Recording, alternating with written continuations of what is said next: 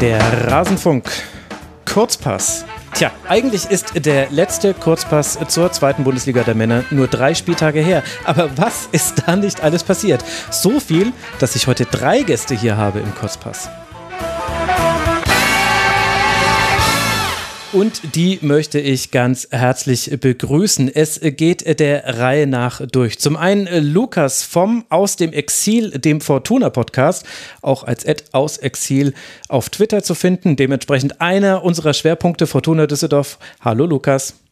Ja, hallo, äh, freut mich hier zu sein. Ja, danke, dass du hier bist. Und äh, eine für erfahrene Rasenfunkhörerinnen und Hörern vertraute Stimme. Tanja Schmidt, ihr kennt sie vom HSV-Talk, den es wieder gibt. Ihr kennt sie von Früff und sie war auch schon mal, ich glaube auch schon relativ früh im Rasenfunk. Hallo Tanja. Moin. Schön, dass du hier bist. F. Schmidt mit DT77 auf Twitter. Und dann haben wir uns aus aktuellem Anlass noch Daniel Corteus eingeladen von der Deichstube als Ed Daniel Corteus ist da auch auf Twitter und er hat gleich die große Ehre, uns dieses ganze Ding rund um Markus Anfang zu erklären. Hallo Daniel. Hallo, grüßt euch. Sehr gerne. Schön, dass du hier bist. Dann lasst uns gleich damit beginnen. Werder Bremen hat seinen Trainer nicht mehr und es hat ihn unter einem ja, kuriosen Umstand verloren. Markus Anfang hat einen gefälschten Impfnachweis erbracht, war nicht geimpft und dementsprechend wurde er entlassen. Das alles hat sich innerhalb von einer Woche sehr schnell entwickelt, beziehungsweise innerhalb von wenigen Tagen. Und Daniel, wenn ich es richtig verfolgt habe, wart ihr mit der Deichstube da immer sehr weit vorne dran. Kannst du uns denn mal so die letzten Tage aus deiner Sicht schildern, was da so alles passiert ist? Äh, ja, klar, kann ich, kann ich sehr gerne. Die waren äh, ja auch für uns als gesamtes Team ja, wie soll ich das sagen, enorm ereignisreich. Äh, das war eine ganz schöne Welle, die da übers Weserstadion und damit auch über uns als Deichstube geschwappt ist. Ähm, mhm. Wenn wir das vielleicht chronologisch ordnen, dann ging das Ganze am vergangenen Donnerstag los zu einer Uhrzeit, als wir uns eigentlich ja im Grunde alle im Feierabend wähnten. Das war kurz vor halb elf abends. Einige Kollegen haben auch schon geschlafen. Die haben dann am nächsten Morgen erst erfahren, was, was da eigentlich abging. Ja, denn um diese späte Uhrzeit hat Werder Bremen noch eine offizielle Mitteilung rausgegeben und da war in dem Moment, als die eintrudelte, eigentlich schon klar, okay, da muss irgendwas passiert sein, weil der Zeitpunkt äh, ja schon sehr, sehr ungewöhnlich war. Mhm. Und so ähm, bewahrheitete sich das dann auch, weil eben in dieser Mitteilung der Verein bekannt gegeben hat, dass das Bremer Gesundheitsamt Strafanzeige gegen den Cheftrainer Markus Anfang gestellt hat, weil der Verdacht im Raum steht, dass der einen ja, gefälschten Impfpass vorgelegt hat, dieser Gesundheitsbehörde. Und äh, damit ging die ganze, ich hätte jetzt fast gesagt, der ganze Spaß, dafür ist das Thema dann aber doch zu ernst. Aber mhm. ja, damit ging die ganze Nummer los, auch für uns. Und ihr habt dann auch über diese Pressemitteilung von Werder Bremen erstmalig davon erfahren? Wir haben in dem Fall, genau, uns auch an dem äh, Donnerstagabend äh, davon überraschen lassen. Das war in dem Fall für uns dann neu, als diese, diese Mitteilung kam. Werder muss das vorher ähm, gesteckt bekommen haben. Ich meine, das waren die Kollegen von Radio Bremen, die dann einen Tipp bekommen haben und Werder dann damit konfrontiert haben, ähm, ja, mit der Bitte um eine Einordnung, eine Stellungnahme. Und zeitgleich am Abend ähm, ist dann die Mitteilung rausgegangen und auch der entsprechende Text von Radio Bremen. Äh, genau, so dass sich das Ganze dann im Grunde auf Werder als, als Quelle dann bezog von dem Zeitpunkt an. Mhm.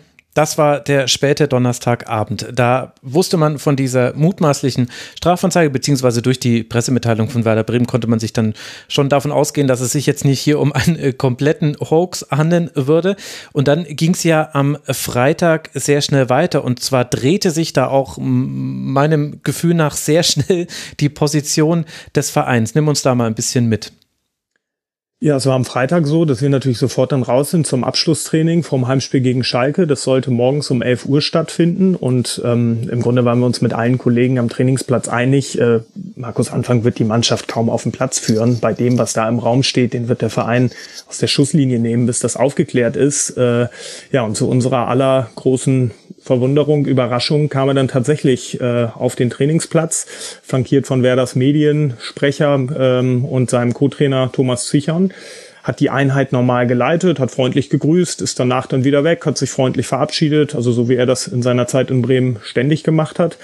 Und danach ist dann Frank Baumann vor die Kameras getreten und hat ja im Grunde nochmal den Tenor der Pressemitteilung vom Vorabend bekräftigt und hat gesagt, naja, äh, wir müssen abwarten, was diese Ermittlungen ergeben. Und einen ganz interessanten Satz gesagt, dass Werder ähm, ja keinen Grund sieht, an der Version des Trainers zu zweifeln. Denn ähm, ja, jetzt im Nachgang betrachtet ein relativ pikantes Detail ist, dass Markus Anfang eben in dieser Mitteilung vom Donnerstagabend sich mit den Worten zitieren lässt, ähm, ich bin wie jeder normale doppelt geimpfte Bürger auch in einem offiziellen Impfzentrum gewesen, die zwei Aufkleber in meinen gelben Pass bekommen, mir in der Apotheke den digitalen Impfpass geholt. Also mit anderen Worten, ich verstehe die Aufregung nicht, das ist alles sauber. Und das hat Werder natürlich in eine Situation gebracht. Sie wussten, da laufen Ermittlungen einerseits. Sie hatten andererseits aber das Wort ihres womöglich wichtigsten Angestellten, der intern auch mehrfach beteuert haben soll, nein, Leute, ich bin geimpft. Ja, da kannst du dich natürlich auch schlecht öffentlich hinstellen und das schon von abrücken von dieser Person. Ähm, dementsprechend war das ja, so ein kleiner Eiertanz, den Frank Baumann da äh, notgedrungen aufführen musste ähm, und äh, immer aber noch dabei die Botschaft gesendet hat, naja, das wird sich schon irgendwie aufklären lassen und kam dann ja leider, kam dann ja leider anders. Und so wie man gehört hat, nachdem die Polizei Werder Bremen eine neue Faktenlage, ich zitiere da glaube ich Frank Baumann, äh, zumindest indirekt äh, präsentiert hat, das ging dann auch wiederum sehr schnell und dann war klar, okay, also äh, Markus Anfang und auch sein Co-Trainer werden von ihren Aufgaben entbunden, beziehungsweise haben um eine Auflösung des Vertrags gebeten. Das bedeutet am Ende das Gleiche, nämlich sie sind nicht mehr Trainer und Co-Trainer von Werder Bremen. Und jetzt so im Nachgang, auch dann nach diesem Schalke-Spiel, was ja sportlich nochmal seine ganz eigene Geschichte geschrieben hat, mit dem Foul-Elfmeter in der letzten Minute. Das lassen wir jetzt mal kurz beiseite, sonst wird es noch 20 Minuten länger. Aber im Nachgang habt ihr dann viele Dinge recherchiert, habt, äh, habt auch ein bisschen nachweisen können, woher dann auch dieser Anfangsverdacht überhaupt kam. Kannst du da noch ein paar Dinge zu sagen und mich wird auch ein bisschen interessieren, wie die Recherche dazu abgelaufen ist. Ähm, ja, das Ganze ist natürlich, wie gesagt, am, am Donnerstagabend gestartet, äh, was wir eben hatten und hat, hat dann innerhalb weniger Tage äh, eine, eine wahnsinnige Dynamik angenommen. Du hast es gerade selber schon kurz angesprochen. Am äh, Freitagabend stand die Polizei im Weserstadion mit einem Durchsuchungsbefehl für die Privatwohnungen von, von Markus Anfang und seinem Co-Trainer Junge. Ähm, und da haben sich die Ereignisse überschlagen. Und für uns war ab dem Moment, wo wir davon erfahren hatten, natürlich auch klar, dass irgendwie alle Drähte jetzt glühen müssen. Und wir haben uns da dann wirklich ähm, ja, geballt hintergeklemmt und haben dafür, dass wir ansonsten als Sportjournalisten ja eher mit Spielern, Trainern, Funktionären reden, äh, ja, mit sehr vielen Menschen rund um die Staatsanwaltschaft, um die Gesundheitsbehörden, um andere Behörden, rund um den Verein äh, telefoniert, um irgendwie dieses Gesamtbild zusammensetzen zu können, weil sich natürlich neben der reinen Faktenlage, da stehen jetzt Ermittlungen gegen Markus Anfang im Raum, die ganz große Frage gestellt hat, aber wie kann das denn bitte schön sein, dass dieser Impfpass gefälscht ist? Äh, ja, und da ist es dann tatsächlich gelungen, ähm, äh, ja, relativ zeitnah ähm, da einige Details zusammenzutragen und die haben wir dann entsprechend auf der auf der Deichstuben Homepage veröffentlicht ähm, und unter anderem ging es eben dann darum, was in diesem Impfpass letztlich nicht in Ordnung war. Und ähm, den musste Markus anfangen. Vielleicht das zur Einordnung, äh, weil sich ja auch viele gefragt haben, ja, wieso liegt denn sein Impfpass beim Gesundheitsamt? Den musste er vorlegen nach der Corona-Infektion von Marco Friedl, der sich äh, ja das Virus eingefangen hat. Und dann war es eigentlich ein ganz normaler Vorgang, dass das Gesundheitsamt Werder bittet, so bitte mal Impfausweise auf den Tisch, damit wir sehen können, wer ist nicht geimpft, denn der muss in Quarantäne. Mhm. Da hat dann auch Markus Anfang seinen Impfausweis vorgelegt und muss dann auf einen Mitarbeiter in dieser Gesundheitsbehörde getroffen sein, der ähm, ja extrem aufmerksam war, weil der hat sich als allererstes die Daten von der Erst- und der Zweitimpfung angesehen und hat festgestellt, okay, der ist im April das erste Mal geimpft und im Juni das zweite Mal und hat sich dann aber an einen Vorfall erinnert und das hat am ganzen, am Ende dieses Kartenhaus für Markus Anfang zum Einsturz gebracht, nämlich an einen Vorfall erinnert aus dem August, an dem sich Markus Anfang in Quarantäne begeben hat. Das war Werders Auswärtsreise zum Auswärtsspiel in Karlsruhe. Mannschaft ist mit dem Flieger nach Frankfurt geflogen und ein Profi war zu spät dran beim Abflug. Das heißt, dessen Ergebnis vom Corona-Test lag vorher noch nicht vor, sondern erst als die Maschine in der Luft war und das war dann positiv. Daraufhin mussten am Frankfurter Flughafen alle Insassen der Maschine, die nicht geimpft waren, in Quarantäne, darunter auch Anfang und Junge. Und jetzt spulen wir die Zeit wieder vor in den November, Corona-Infektion Marco Friedl und ein Mitarbeiter im Bremer Gesundheitsamt fragt sich, aber wenn der doch im Juni schon durchgeimpft war, wieso hat er sich denn dann im August zur Quarantäne gemeldet? Hä?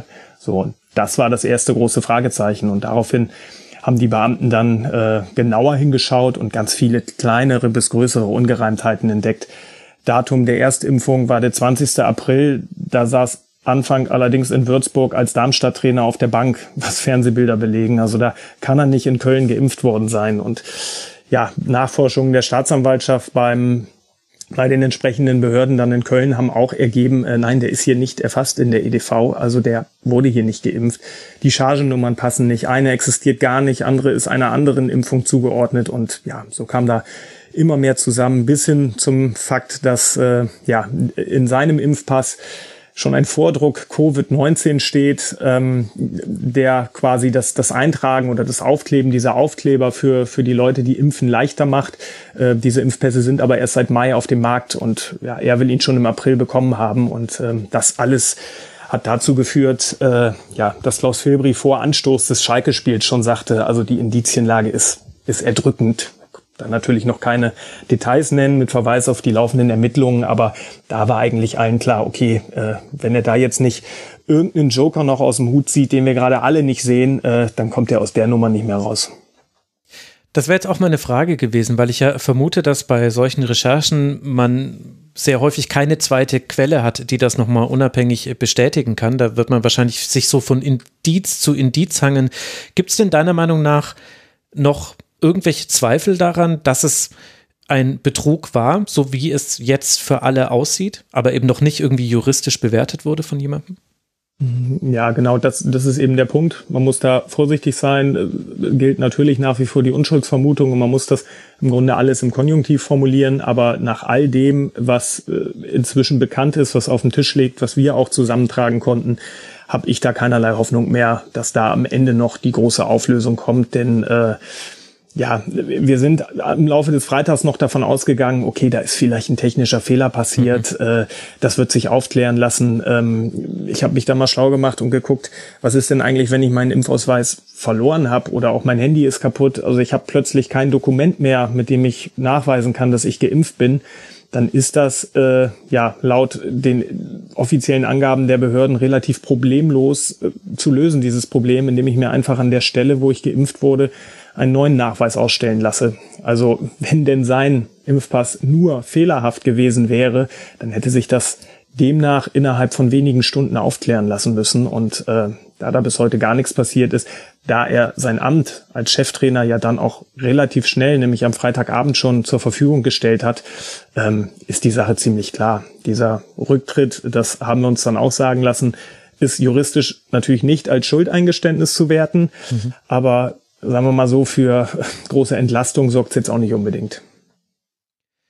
Und gleichzeitig hat er ja auch noch auf seiner Antritts-PK oder zumindest einer seiner ersten Pressekonferenzen äh, genau auf diese Frage nach der Impfung geantwortet und gesagt, er sei noch nicht geimpft und würde das jetzt nachholen. Also das ist für mich dann auch sehr deutlich, weil da passen dann auch irgendwann gewisse, also gewisse Abstände zwischen Erst- und Zweitimpfung, die es einfach gibt, die passen dann auch nicht mehr zusammen. Das finde ich insofern aber interessant, weil das ja im Grunde dann die deutlichste Aussage von ihm nach außen hin war. Und das ist ja der größere Zusammenhang. Wir haben jetzt hier einen Trainer, der hat äh, da nach allem Anschein nach einen Betrug begangen, mhm. der aber vermutlich gar nicht so untypisch ist in Deutschland oder nicht so alleinstehend.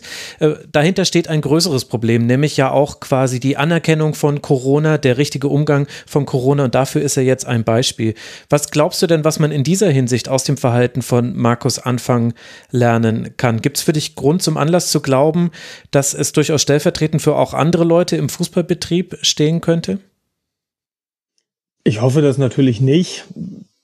Ich denke mir aber, wenn man sich so die Gesamtgemengelage anguckt, wenn man sich anguckt, wie groß die Fußballbranche ist, äh, wenn man sich anguckt, äh, wie sehr das Thema Corona und vor allem das Thema Impfen ja, Impfen nein in anderen Vereinen auch auf Spielerebene ein Thema ist, äh, ja, glaube ich, ist die These nicht allzu gewagt zu sagen, ähm, Markus Anfang könnte eben mehr als nur ein Einzelfall gewesen sein, beziehungsweise anders formuliert, es könnte da sehr gut noch mehrere Fälle geben. Ich weiß das nicht, mir liegt da irgendwie nichts vor, dass das irgendwie erhärten könnte, aber ähm, ich kann mir schon sehr gut vorstellen, dass dieses vergangene Wochenende in der gesamten Fußballbranche dem ein oder anderen ja ziemliche Bauchschmerzen bereitet hat.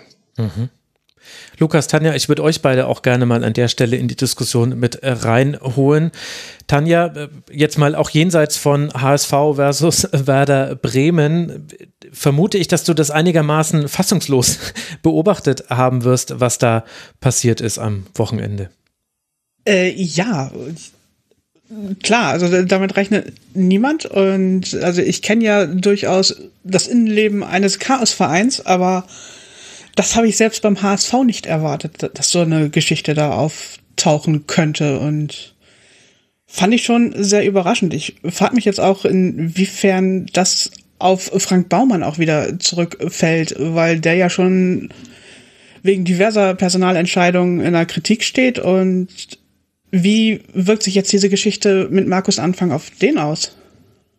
Ja, ich ähm, glaube, da gibt's im Grunde zwei Sichtweisen. Also einerseits ähm, denke ich, kann man Werder in allererster Linie mal ebenfalls als Geschädigten sehen. Ähm, dem Verein ist dadurch ein monströser Image-Schaden entstanden äh, und äh, ja, was du schon sagst, äh, den Chaosverein HSV, also ich glaube, was das angeht, hat Werder in den letzten anderthalb Jahren und mit dieser Nummer jetzt final, also wirklich alles dafür getan, um ja da, da zur Nummer eins im Norden zu werden.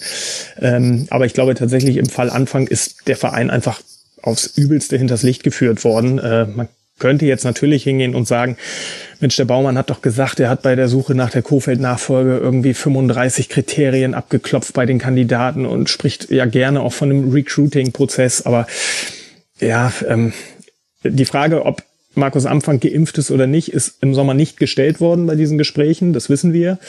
Ähm, allerdings, wenn man sich in die Zeit zurückversetzt, damals hatte Corona auch ja, ein anderes gesellschaftliches Gewicht als mhm. jetzt. Und ähm, ich weiß nicht, ich bin der Meinung, man hätte diese Frage auch nicht stellen müssen.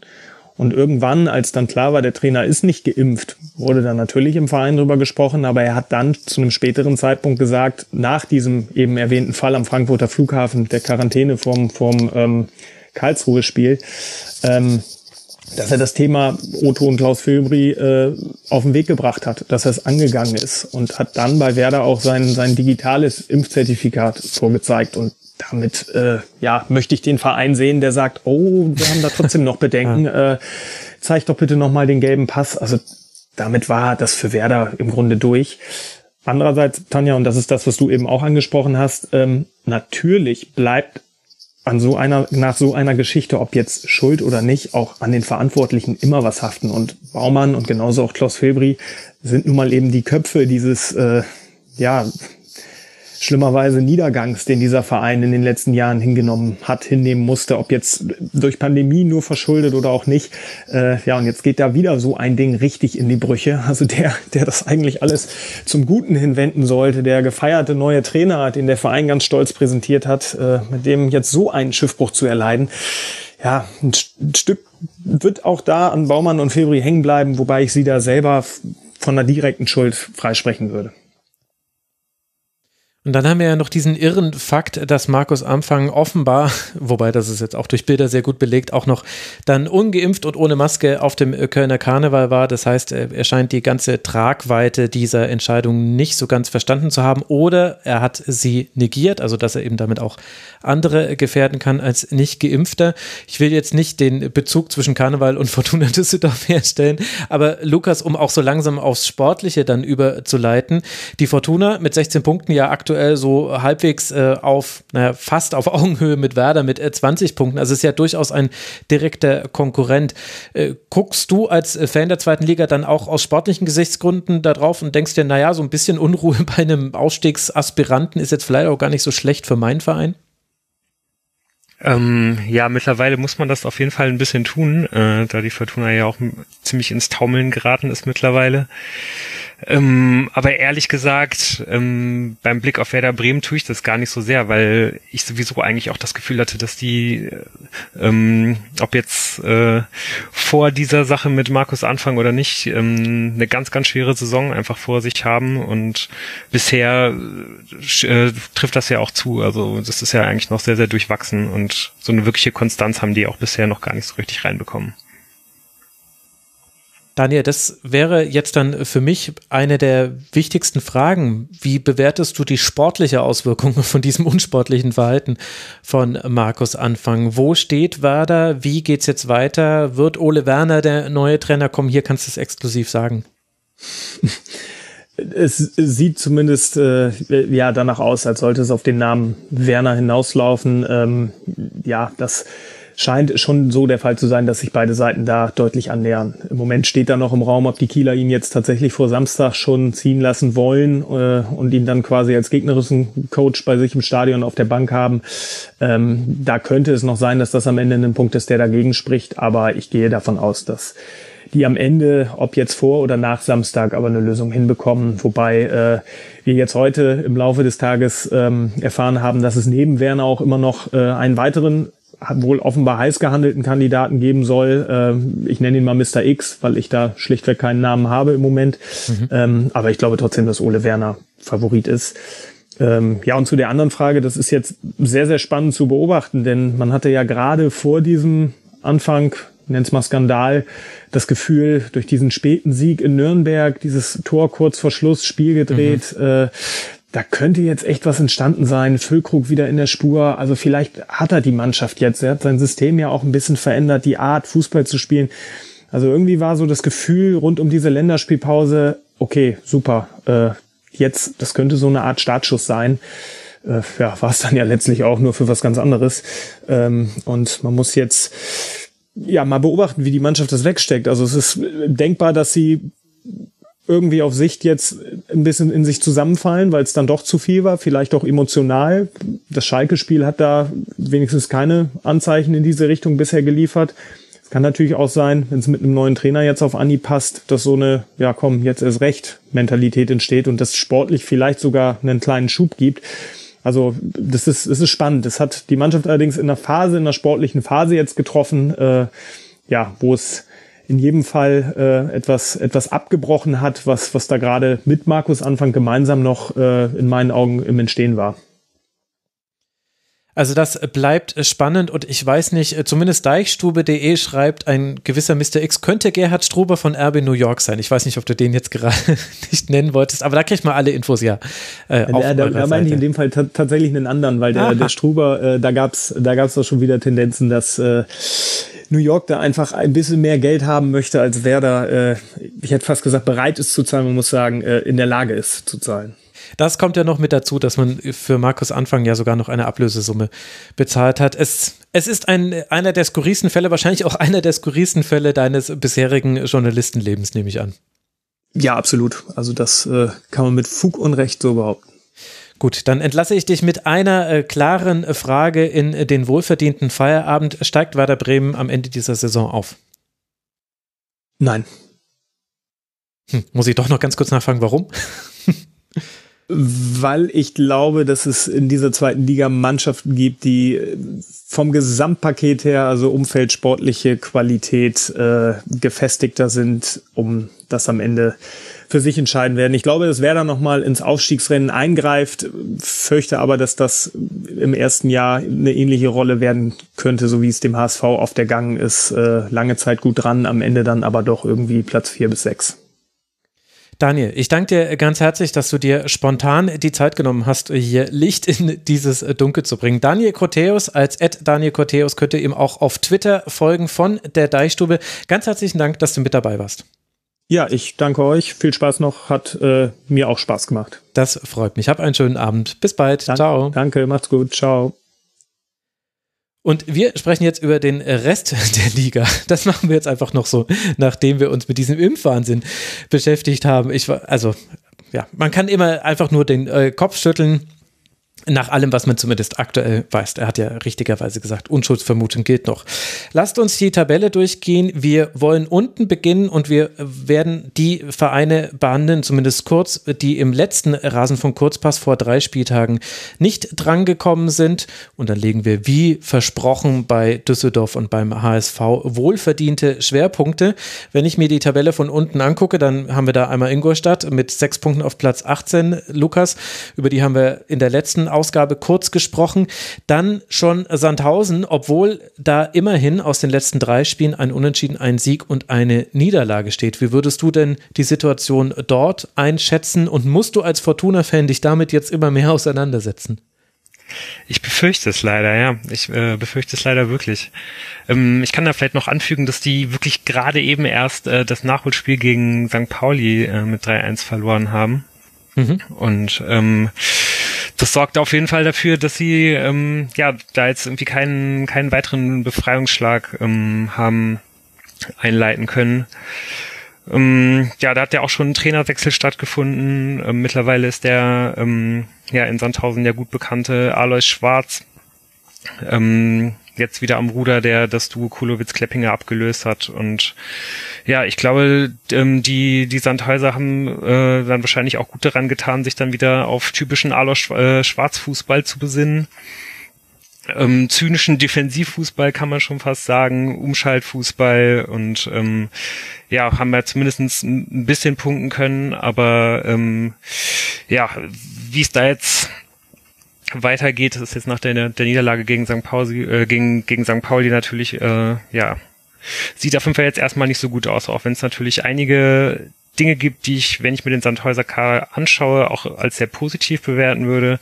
Zum Beispiel hat man mit äh, Patrick Dreves einen sehr guten Torhüter mhm. und ähm, man hat, glaube ich, auch überdurchschnittlich gute Außenverteidiger mit Diekmeyer und Okoroji und ähm, bei ja, Diekmeyer möchte ich widersprechen. ich wusste, dass Tanja jetzt reingrätscht. Entschuldigung. Sind da noch Wunden offen? Komm, nur weil er sein erstes Tor dann bei Sandhausen geschossen hat. Äh, also, mal davon abgesehen, dass er sein zweites Tor dann gegen den HSV bei Sandhausen geschossen hat, aber das tat ein bisschen mehr weh. Aber grundsätzlich, Diekmeyer ist über seinen Zenit hinaus. Ganz schlicht und ergreifend. Wobei ja dann die Frage ist, wo ist dann das aktuelle Leistungsniveau? Ist das noch zweite Liga? Weil das ist ja auch durchaus eine Frage, die sich ja für ganz Sandhausen stellt, also für den Verein Sandhausen, meine ich jetzt. Es sind zwei Punkte Rückstand auf, äh, auf einen Nicht-Abstiegsplatz. Das heißt, da ist noch alles drin. Dieser Sieg da in Dresden war sehr, sehr wichtig. Also Dresden, Nürnberg und jetzt eben St. Pauli waren die letzten Gegner von Sandhausen. Tanja, wo würdest du Sandhausen einordnen? Also ich fürchte, die stehen da unten schon durchaus zurecht. Ich habe sie jetzt einmal gegen uns gesehen und ja, sie haben lange ein 1 zu 1 gehalten. Das haben auch andere Mannschaften gegen uns geschafft, sogar sehr viele Mannschaften gegen uns geschafft. Aber die waren wirklich schlecht. Also, die hatten einfach in dem Augenblick Glück, dass wir mal wieder an der Chancenverwertung gescheitert sind, sonst hätten sie fünf oder sechs von uns kassiert. Mhm. Und nicht nur zwei. Also, das war nicht wirklich gut. Also ich habe auch das Gefühl, dass sie, die waren ja vergangene Saison, war ja Sandhausen auch schon lange mit in der Verlosung um die Abste Abstiegsplätze und ich habe das Gefühl, dass sie auch in der, jetzt in der Sommerpause nicht wirklich den Kader haben stabilisieren können. Ja, ich glaube, es gibt einen, äh, einen Pluspunkt für die Sandhäuser und das ist, dass es auf jeden Fall schon mal eine Mannschaft geben wird, ähm, die sie hinter sich lassen könnten auf jeden Fall. Also es sieht ja wirklich so aus, als ob Ingolstadt arg zu kämpfen hat äh, in dieser Saison und in Sandhausen wird auch niemand nervös, wenn man bis zum Ende im, äh, im Abstiegskampf steckt. Da stellt sich dann die Frage, wie ist die Lage bei Holstein Kiel? Die stehen ja aktuell nicht so viel besser da, haben aber die identische Bilanz aus den letzten drei Spielen wie eben Sandhausen. Das heißt, auch ein Unentschieden, ein Sieg und jetzt zuletzt eine Niederlage. Tanja, wie schätzt du die Lage bei den Kielern ein? Ich glaube, die Kieler haben im Sommer auch sehr viel Qualität verloren und durch den verpassten Aufstieg in den Relegationsspielen dann auch so die, diese Abwärtsdynamik, die er, erlebt man häufig. Wenn ein Zweitligist dann die Aufstiegsspiele oder die Relegationsspiele verliert, dann geht's in der kommenden Saison öfter mal gegen den Abstieg, eben weil dann äh, plötzlich andere Vereine auf die guten Spieler aufmerksam werden und da viele Leute weggeholt werden. Und bei Holstein Kiel war es jetzt, glaube ich, ein Umbruch zu viel, weil denen im Sommer regelmäßig die wichtigsten Leute weggeholt wurden. In dieser Saison haben wir auch mal wieder profitiert und haben Jonas Meffert da weggeholt und mhm. das ist dann irgendwann auch für Holstein Kiel nicht mehr aufzuholen und nur mit aussortierten HSVern geht's dann halt auch nicht. Wobei immerhin ein 1 zu 1 beim HSV geholt. Also du konntest Kiel ja unmittelbare, in unmittelbarer Vergangenheit beobachten. Wie haben sie dir denn da spielerisch gefallen? Naja, aber 1 zu 1 gegen den HSV zu spielen, ist in dieser Saison nicht so schwierig. Das haben auch schon so, ich glaube, sieben oder sechs oder sieben andere Mannschaften geschafft. Hm. Also von daher, ich fand es nicht so überragend, was Kiel geliefert hat. Also, dass sie Holtby jetzt auf die Sechserposition gestellt haben, das war, glaube ich, ein ganz guter Zug. Aber ansonsten okay. fehlte mir da ziemlich viel. Lukas? Ja, mir macht so ein bisschen Sorge, dass man äh, einfach zu Hause keine Tore schießt. Also ich habe mir jetzt hier aufgeschrieben, dass man erst sechs Tore zu Hause geschossen hat in sieben Spielen. Das ist natürlich wirklich wenig und das kann man natürlich mit den äh, hochkarätigen Abgängen äh, Meffert oder äh, auch Lee und Serra in die erste Liga erklären. Aber ähm, ja, das muss man auf jeden Fall, das muss man auf jeden Fall ändern. Und ich bin halt irgendwie auch sehr gespannt, was jetzt mit dem neuen Trainer ähm, ob, ob, ob man das hinbekommen wird. Aber ehrlich gesagt habe ich da ein gutes Gefühl. Ähm, weil ich glaube, wenn, wenn ein Verein bewiesen hat in, in der letzten Zeit, dass man immer wieder gute Leute auch auf dem Transfermarkt findet, dann, äh, dann ist das Holstein Kiel und die haben ja auch ähm, diese Nähe zu Skandinavien beziehungsweise zu Dänemark, da endet ja, glaube ich, auch die Saison häufig im Winter. Wenn man da jetzt nochmal nachlegen könnte, dann ähm, ja, es hat man da ja vielleicht einfach ganz gute Kontakte. Das hat auf jeden Fall ja wirklich in der Vergangenheit schon häufiger funktioniert. Haben sich mit Marcel Rapp verstärkt. Von Hoffenheim ist er gekommen, war dort erst in der U19 auch mal ganz kurz Interimstrainer bei den Profis und jetzt eben dann der Holstein-Trainer. Also Holstein aktuell 14 Punkte, damit äh, gemeinsam mit einer Riege aus Hannover 96 und Erzgebirge Au, über die wir jetzt auch gleich noch sprechen werden, die ebenfalls 14 äh, Punkte haben auf Platz 16 aktuell Holstein. Und vor allem Hannover 96, Tanja, ist natürlich eine Mannschaft, die man da unten drin nicht erwartet, auch wenn man jetzt, äh, auch wenn man die letzten Kurzpässe gehört hat, dann kann man eigentlich dabei zuhören, wie sich Hannover 96 da unten reinspielt und irgendwie mit dem neuen Trainer da nicht rauskommen will. Und die Offensive scheint einfach ein Problem zu bleiben. Zehn Tore nach 14 Spielen aus den letzten drei Partien, dreimal unentschieden erzielt. Da kommt man da unten dann natürlich auch nicht so wirklich raus. Wie schätzt du die Situation bei Hannover ein? Hm, ich glaube, die haben auch eine sehr schwierige Saison vor sich. Das war vergangene Saison auch schon so, dass sie nicht so richtig in Fahrt gekommen sind erstmal. Mhm. Und jetzt haben sie im Sommer dann auch noch äh, Marvin Duksch an Werder Bremen verloren, der nochmal für ein paar Tore gut gewesen wäre. Lukas Hinterseher ist kein Ersatz für Marvin Duksch. Ich spreche da aus Erfahrung quasi. Also mhm wir hatten am Wochenende war hatten wir Besuch aus Hannover sozusagen, ein Hannover-Fan, den Tobi. Und der berichtete dann, dass er er bei Hannover 96 insgesamt in der Saison vier Heimtore gesehen hat und dann beim HSV in einem Spiel vier Heimtore. Das war schon ein bisschen bitter in der Gesamtansicht. Ja, das ist wirklich nachdrücklich. Lukas, du konntest ja dir Hannover 96 jetzt genauer angucken. Am 6. Äh, November hat die Fortuna gegen Hannover gespielt. Natürlich 1 zu 1 gespielt, scheint mir so ein bisschen das Go-To-Ergebnis zu sein. Bei, bei Mannschaften, bei denen HSV beteiligt ist, bei Spielen, in denen ein HSV beteiligt ist. Wie hat dir da Hannover gefallen?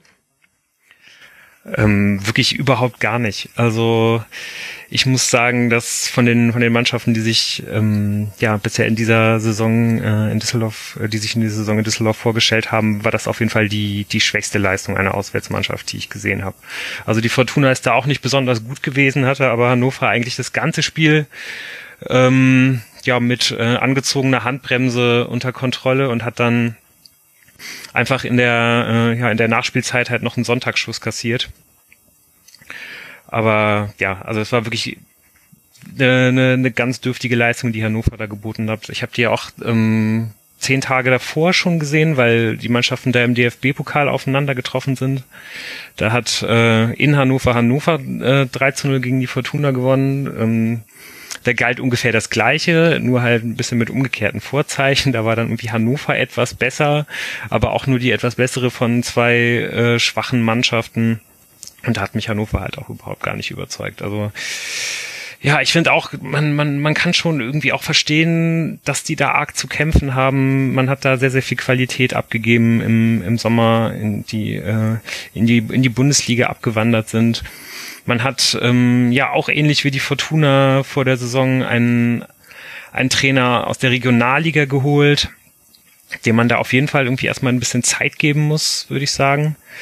Aber ja, trotzdem sieht es ja so aus, als ob das nicht mehr unendlich viel Zeit werden kann, weil man ja wirklich, ja, dem Tabellenende mittlerweile ja schon sehr, sehr nahe kommt. Trotzdem fand ich eigentlich, dass man gute Transfers vor der Saison getätigt hat. Ähm, ich habe eigentlich mehr oder weniger bei jedem Transfer, den ich bei Hannover gesehen habe, ähm, so ein bisschen genickt irgendwie und mich fast geärgert, dass halt irgendwie die Fortuna diese Leute nicht bekommen hat oder, oder vielleicht auch nicht an die gedacht hat. Also deswegen bin ich da auch noch so ein bisschen verhalten optimistisch, dass man es da vielleicht hinbiegen kann, weil ich den Kader eigentlich gar nicht so schlecht finde. Tanja, du hattest ja dann äh, die Insights, wahrscheinlich hat äh, Tobi, das war wahrscheinlich eine kurze Therapiesitzung, die ihr da machen musstet. Kann man die auch wunderbar mit ihm machen, war ja auch hier im Rasen von Kurzpass erst äh, zu Gast. Welche Perspektive siehst du bei Hannover 96? Äh, ich glaube, es wird schwierig. Also ich denke, sie werden da unten so ein bisschen rauskommen, aber sich mehr im Mittelfeld am Ende der Saison finden, als dass sie noch ins Aufstiegsrennen, was ja eigentlich als Ziel ausgegeben war, dass, als dass sie da noch eingreifen könnten. Ja gut, das sind äh, jetzt schon elf Punkte Rückstand auf äh, Rang 3, äh, zwölf Punkte auf Rang 1. Also das wird in der Tat schwierig werden und dann scheint es ein weiteres, in Anführungszeichen verlorenes Jahr zu sein, zumindest wenn man eben den Anspruch von Hannover 96 dem entgegenstellt. Was man da rausbekommt, einem, das, der rote Faden Hannover 96 und wahrscheinlich weinen sehr viele 96-Fans, auch wenn sie Genki Haraguchi beim ersten FC Union Berlin spielen sehen, der da ja eine unglaubliche Saison bisher hinlegt. Aue hat ebenfalls nur 14 Punkte, beziehungsweise da dreht sich eigentlich so ein bisschen die Sicht darauf dann schon, Lukas. Wenn ich mir bei Aue die letzten drei Spiele angucke, dann sehe ich ungeschlagen, sogar schon seit vier Spielen, ein Unentschieden, zwei Siege jetzt aus den letzten drei Partien, das heißt sieben Punkte geholt.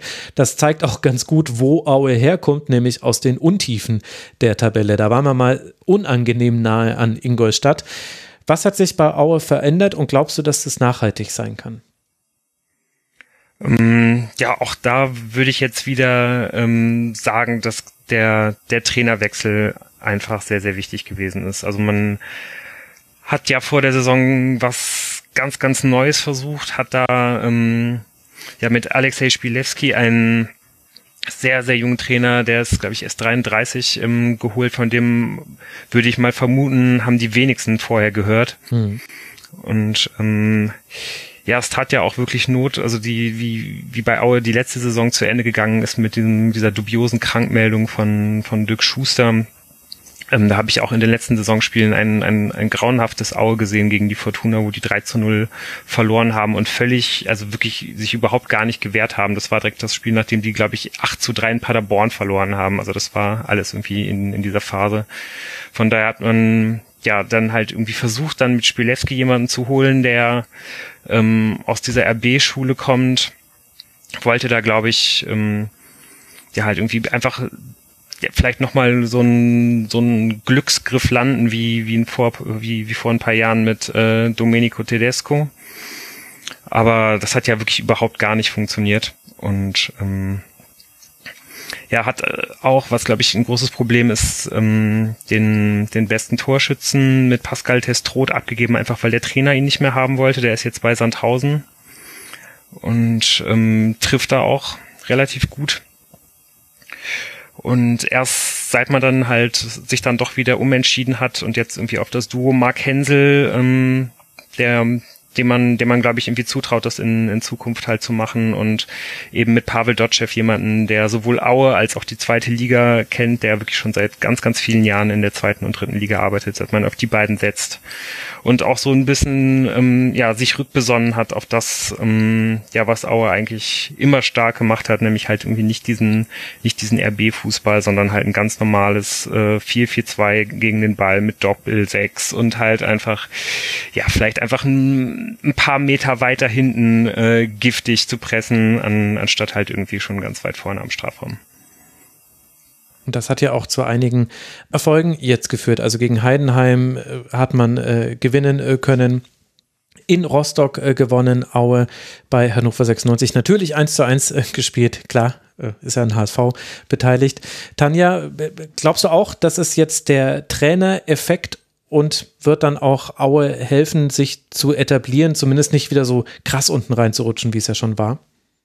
Also ich glaube auch, dass sie jetzt so ein bisschen sich gefangen haben. Also man muss ja auch bedenken, dass sie neben Pascal Testroth haben sie auch noch Florian Krüger, ihrem zweitbesten Torschützen in der Sommerpause abgegeben. Und da mussten sie sich dann auch wirklich erstmal in der Offensive wieder ein bisschen zurechtfinden und das musste sich alles wieder ein bisschen zurecht ruckeln ich habe sie gegen uns gesehen. Das Spiel ging erstaunlicherweise 1 zu 1 aus.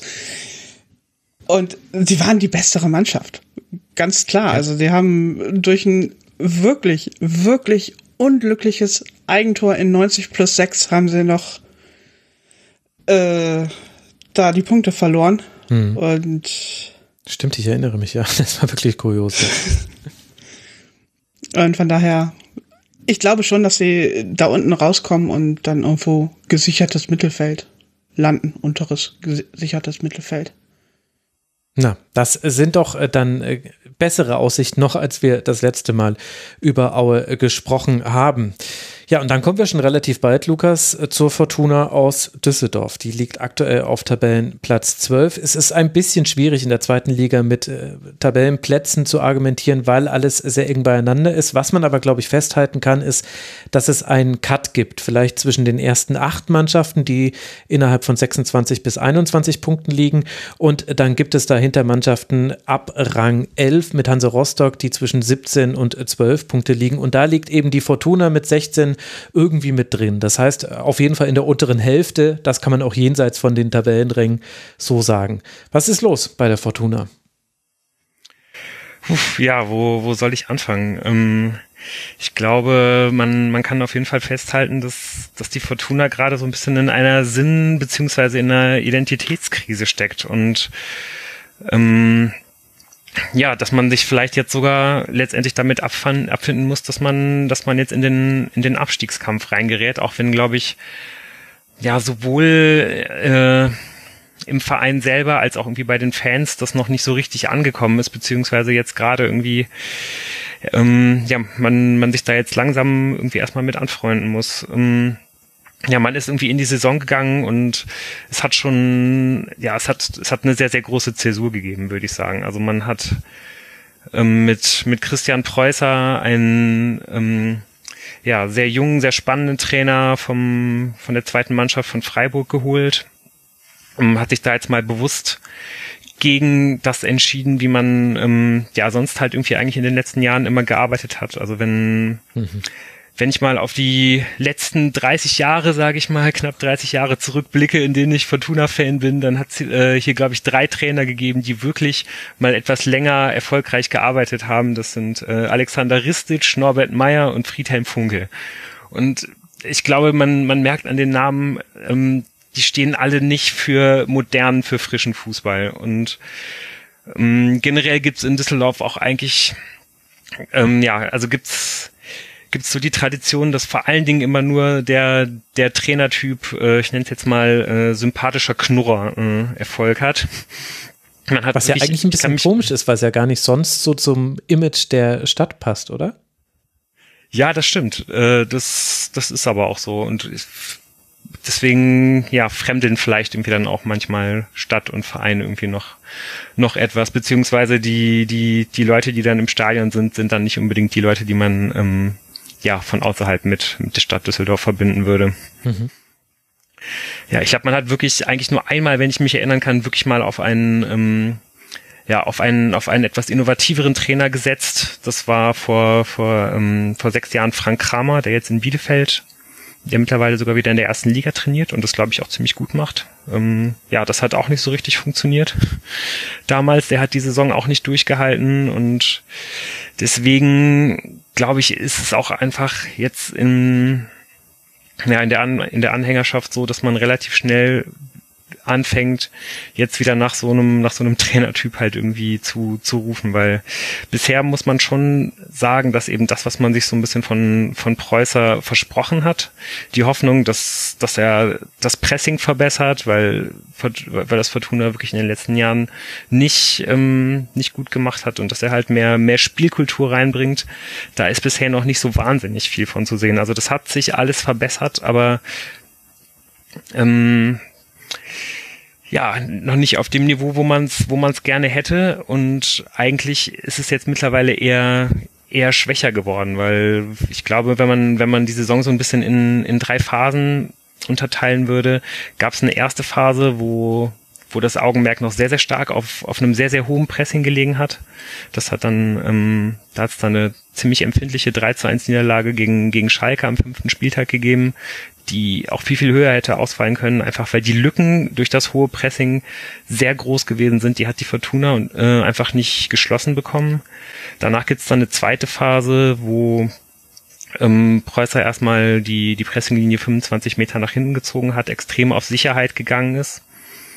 Ähm, da hat man dann so ein paar Punkte äh, geholt, zum Beispiel gegen Aue, zum Beispiel gegen Ingolstadt in, in, in furchtbaren Spielen. Also man sich dann halt irgendwie die, die Punkte ermauert, die dafür gesorgt haben, dass man sich erstmal ein bisschen stabilisiert hat, ähm, tabellarisch. Und dann gibt's jetzt so eine, so eine dritte Phase, ähm, ja, die beginnt so ein bisschen mit dem, mit dem 1 zu 1 gegen den HSV, äh, dass sich die Tanja auch noch so ein bisschen erinnern wird als, ja, ein bisschen als so ein Freak-Spiel, weil die Fortuna da sehr, sehr lange, ähm, ja, nur mit zehn Mann gespielt hat, dann, dann kommt irgendwie ein Spiel gegen, gegen Karlsruhe. Das ist eigentlich das einzige Spiel, wo man mal 90 Minuten eine mehr oder weniger konsistent gute Leistung gezeigt hat.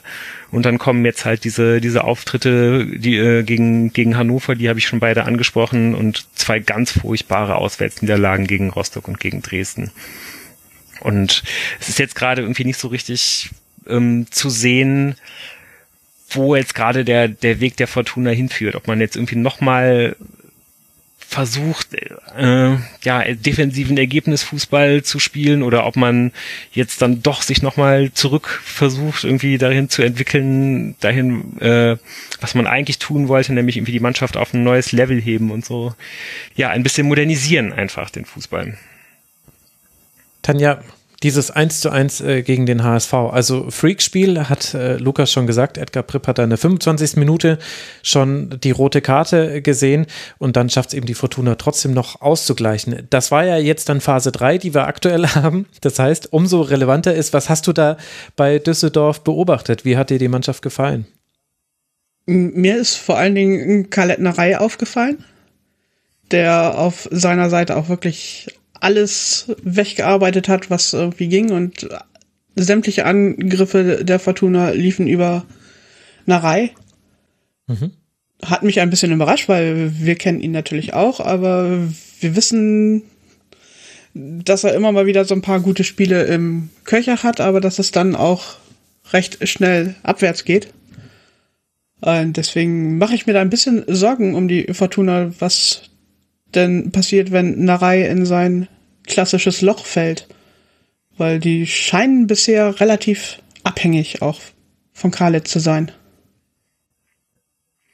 Ja, das stimmt leider auch. Also ähm, seit jetzt ähm, ja, also vor allen Dingen in den, also seit seit dieser zweiten Phase eigentlich muss man bemerken, dass Khaled Narei eben häufig die Option Nummer eins der Fortuna ist und mh, mm, ja, damit war wirklich nicht zu rechnen das ist, glaube ich, auch nichts, was, was besonders nachhaltig sein kann. Also ich habe mir eigentlich wirklich sehr, sehr viel davon versprochen, dass man, dass man Preußer geholt hat. Und ich habe mir auch sehr, sehr viel ähm, davon versprochen, ähm, ja, von, von zwei anderen Personalien, die es, ähm, die es im Kader gibt und die ich eigentlich als die Unterschiedsspieler im Kader bezeichnen würde.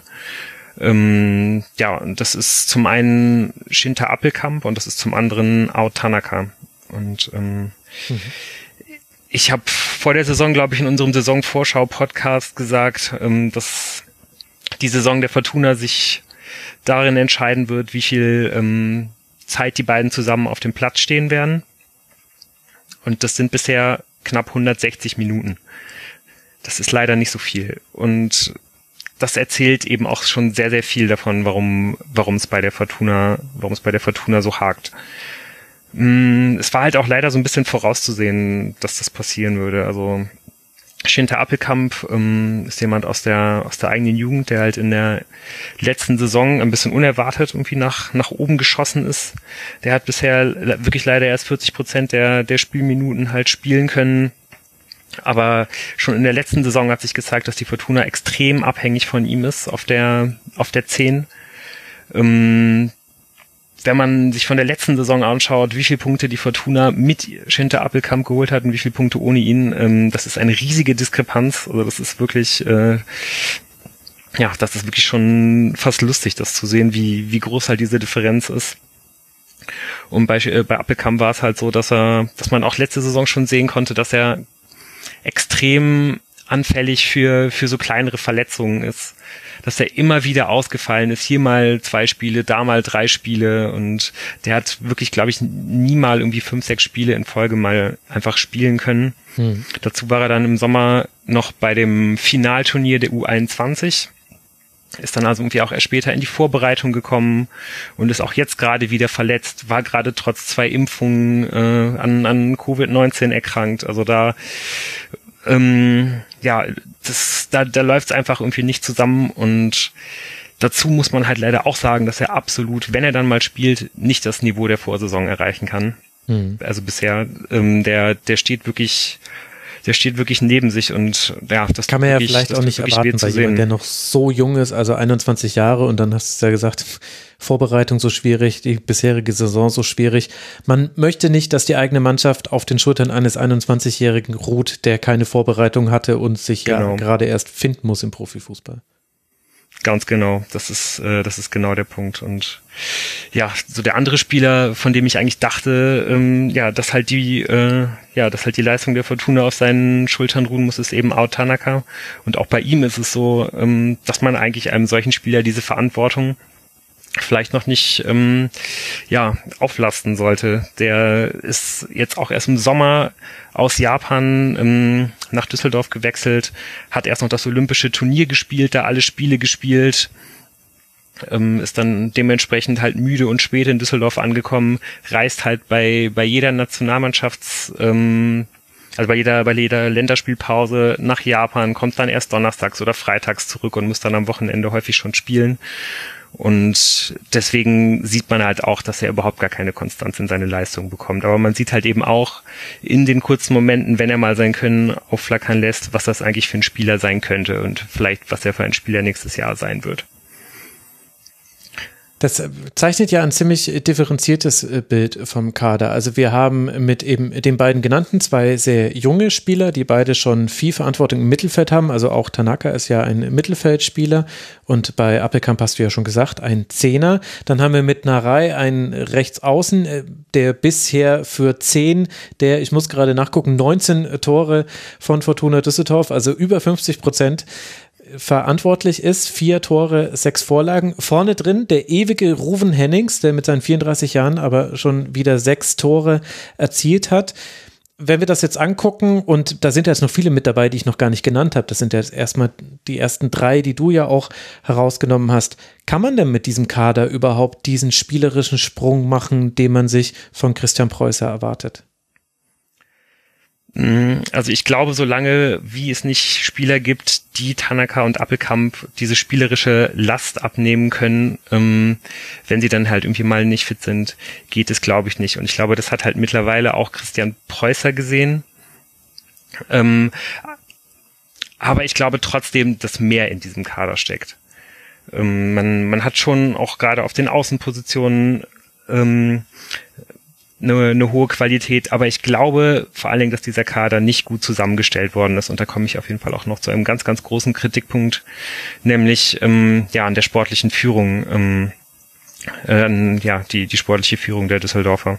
Die, die Düsseldorfer leisten sich ja mit Uwe Klein und mit äh, Klaus Allofs äh, einen Vorstand Sport und einen Vorstand Fußball. Das ist irgendwie auch eine sehr interessante Lösung, dass man da zwei Vorstände für diesen Bereich hat. Man hat aber keinen Finanzvorstand zum Beispiel. Ähm, ja, und What? einfach sehr, sehr viel. Entschuldigung, das musste bei mir, man hat richtig gemerkt, dass ich da jetzt nochmal eine Sekunde gebraucht habe, um zu verstanden, was du da gerade gesagt hast. Hä? Ja, Warum? das ist in der Tat, das, ähm, ja, das, das ist nicht so richtig nachzuvollziehen. Das soll wohl auch in der Zukunft vielleicht mal angegangen werden, aber es ist ja halt nicht so einfach, das ist nicht so einfach, das zu durchblicken. Ähm, vielleicht erklärt sich das so ein bisschen dadurch, dass, ähm, ja, ursprünglich halt, glaube ich, diese Position von Alofs ähm, nicht bestanden hat bis vor einem Jahr. Da mhm. gab es halt ähm, nur Uwe Klein als Vorstand Sport, auch der hat diese Aufgabe ähm, ja eher zufällig übernommen, nachdem Lutz Pfannenstiel im Frühjahr 2020 in der Nacht- und Nebelaktion irgendwie alles hinge hingeschmissen hat und verschwunden ist. Dann hat Uwe Klein halt diesen, diese undankbare Aufgabe gehabt, äh, ähm, ja, im, im Sommer 2020, als es 17 Abgänge im Kader gab, den, den Lutz Pfannenstiel so geplant hatte, als es dann 17 Abgänge gab, den, den, den Kader halt für die Zweitligasaison neu aufzustellen. Und das war bestimmt keine einfache Aufgabe, aber man hat eigentlich direkt, als die Transferperiode vorbei war und das auch nicht so richtig gut aussah, was da so passiert ist, hat man dann halt noch Klaus Allofs dazugeholt. Ähm, das ist auch alles sehr kurios abgelaufen. Aber wenig von dem, was jetzt passiert ist, also auch wenig von dem, was letztes Jahr in der Winterpause dann passiert ist und auch äh, jetzt, in, jetzt im, im Sommer kann einen da irgendwie wirklich optimistischer stimmen. Also es sind einige Lücken im Kader gelassen worden, finde ich. Also gerade auch in der Breite. Es wurde dann aber allerdings immer kommuniziert, dass man sich eigentlich nur noch verstärken will, wenn man, ähm, ja, wenn man was für die Spitze findet. Aber gerade da, wo, wo es eben auch in der Breite äh, fehlt, ist jetzt eben auch der, der Kader der Fortuna auseinandergeflogen.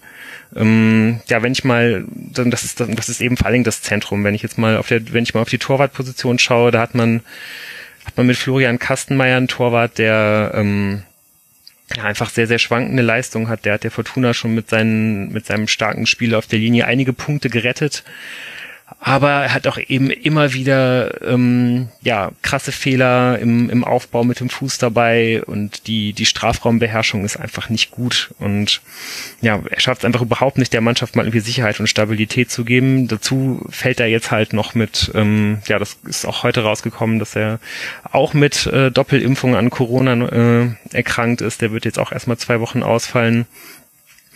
Die Nummer zwei ähm, ist mit, mit Raphael Wolf auch jemand, der über zwei Jahre ausgefallen ist bis, ähm, bis zum zwischen 2018 und 2020 und die paar Spiele, die er seitdem gemacht hat, konnte man ihm deutlich ansehen, dass ähm, ja, dass es da einfach an der Spielpraxis fehlt und dass er auch da irgendwie kein guter Rückhalt für die Mannschaft ist. Ähm, die größte Baustelle ist aber eigentlich die Innenverteidigung, würde ich sagen ähm, da hätte ich mir eigentlich gewünscht, dass man einem Trainer wie, wie Christian Preußer, der bei ähm, Freiburg 2 seine großen Erfolge mit der, mit der Dreierkette beziehungsweise der Fünferkette ähm, gefeiert hat, dass man ihm da zumindestens die Möglichkeit, das auch zu spielen, als ähm, ja als als Arsenal irgendwie in die Hand gibt. Man hat aber gar nicht genug Innenverteidiger verpflichtet im Sommer. Also man man hat im man hat dann jetzt in der Sommerpause mit Luca Kreins, der letztendlich sich dann für das besser dotierte Angebot von Hannover entschieden hat und vor allen Dingen mit Kevin Danso zwei, ähm, ja, die, die beiden besten Innenverteidiger abgegeben.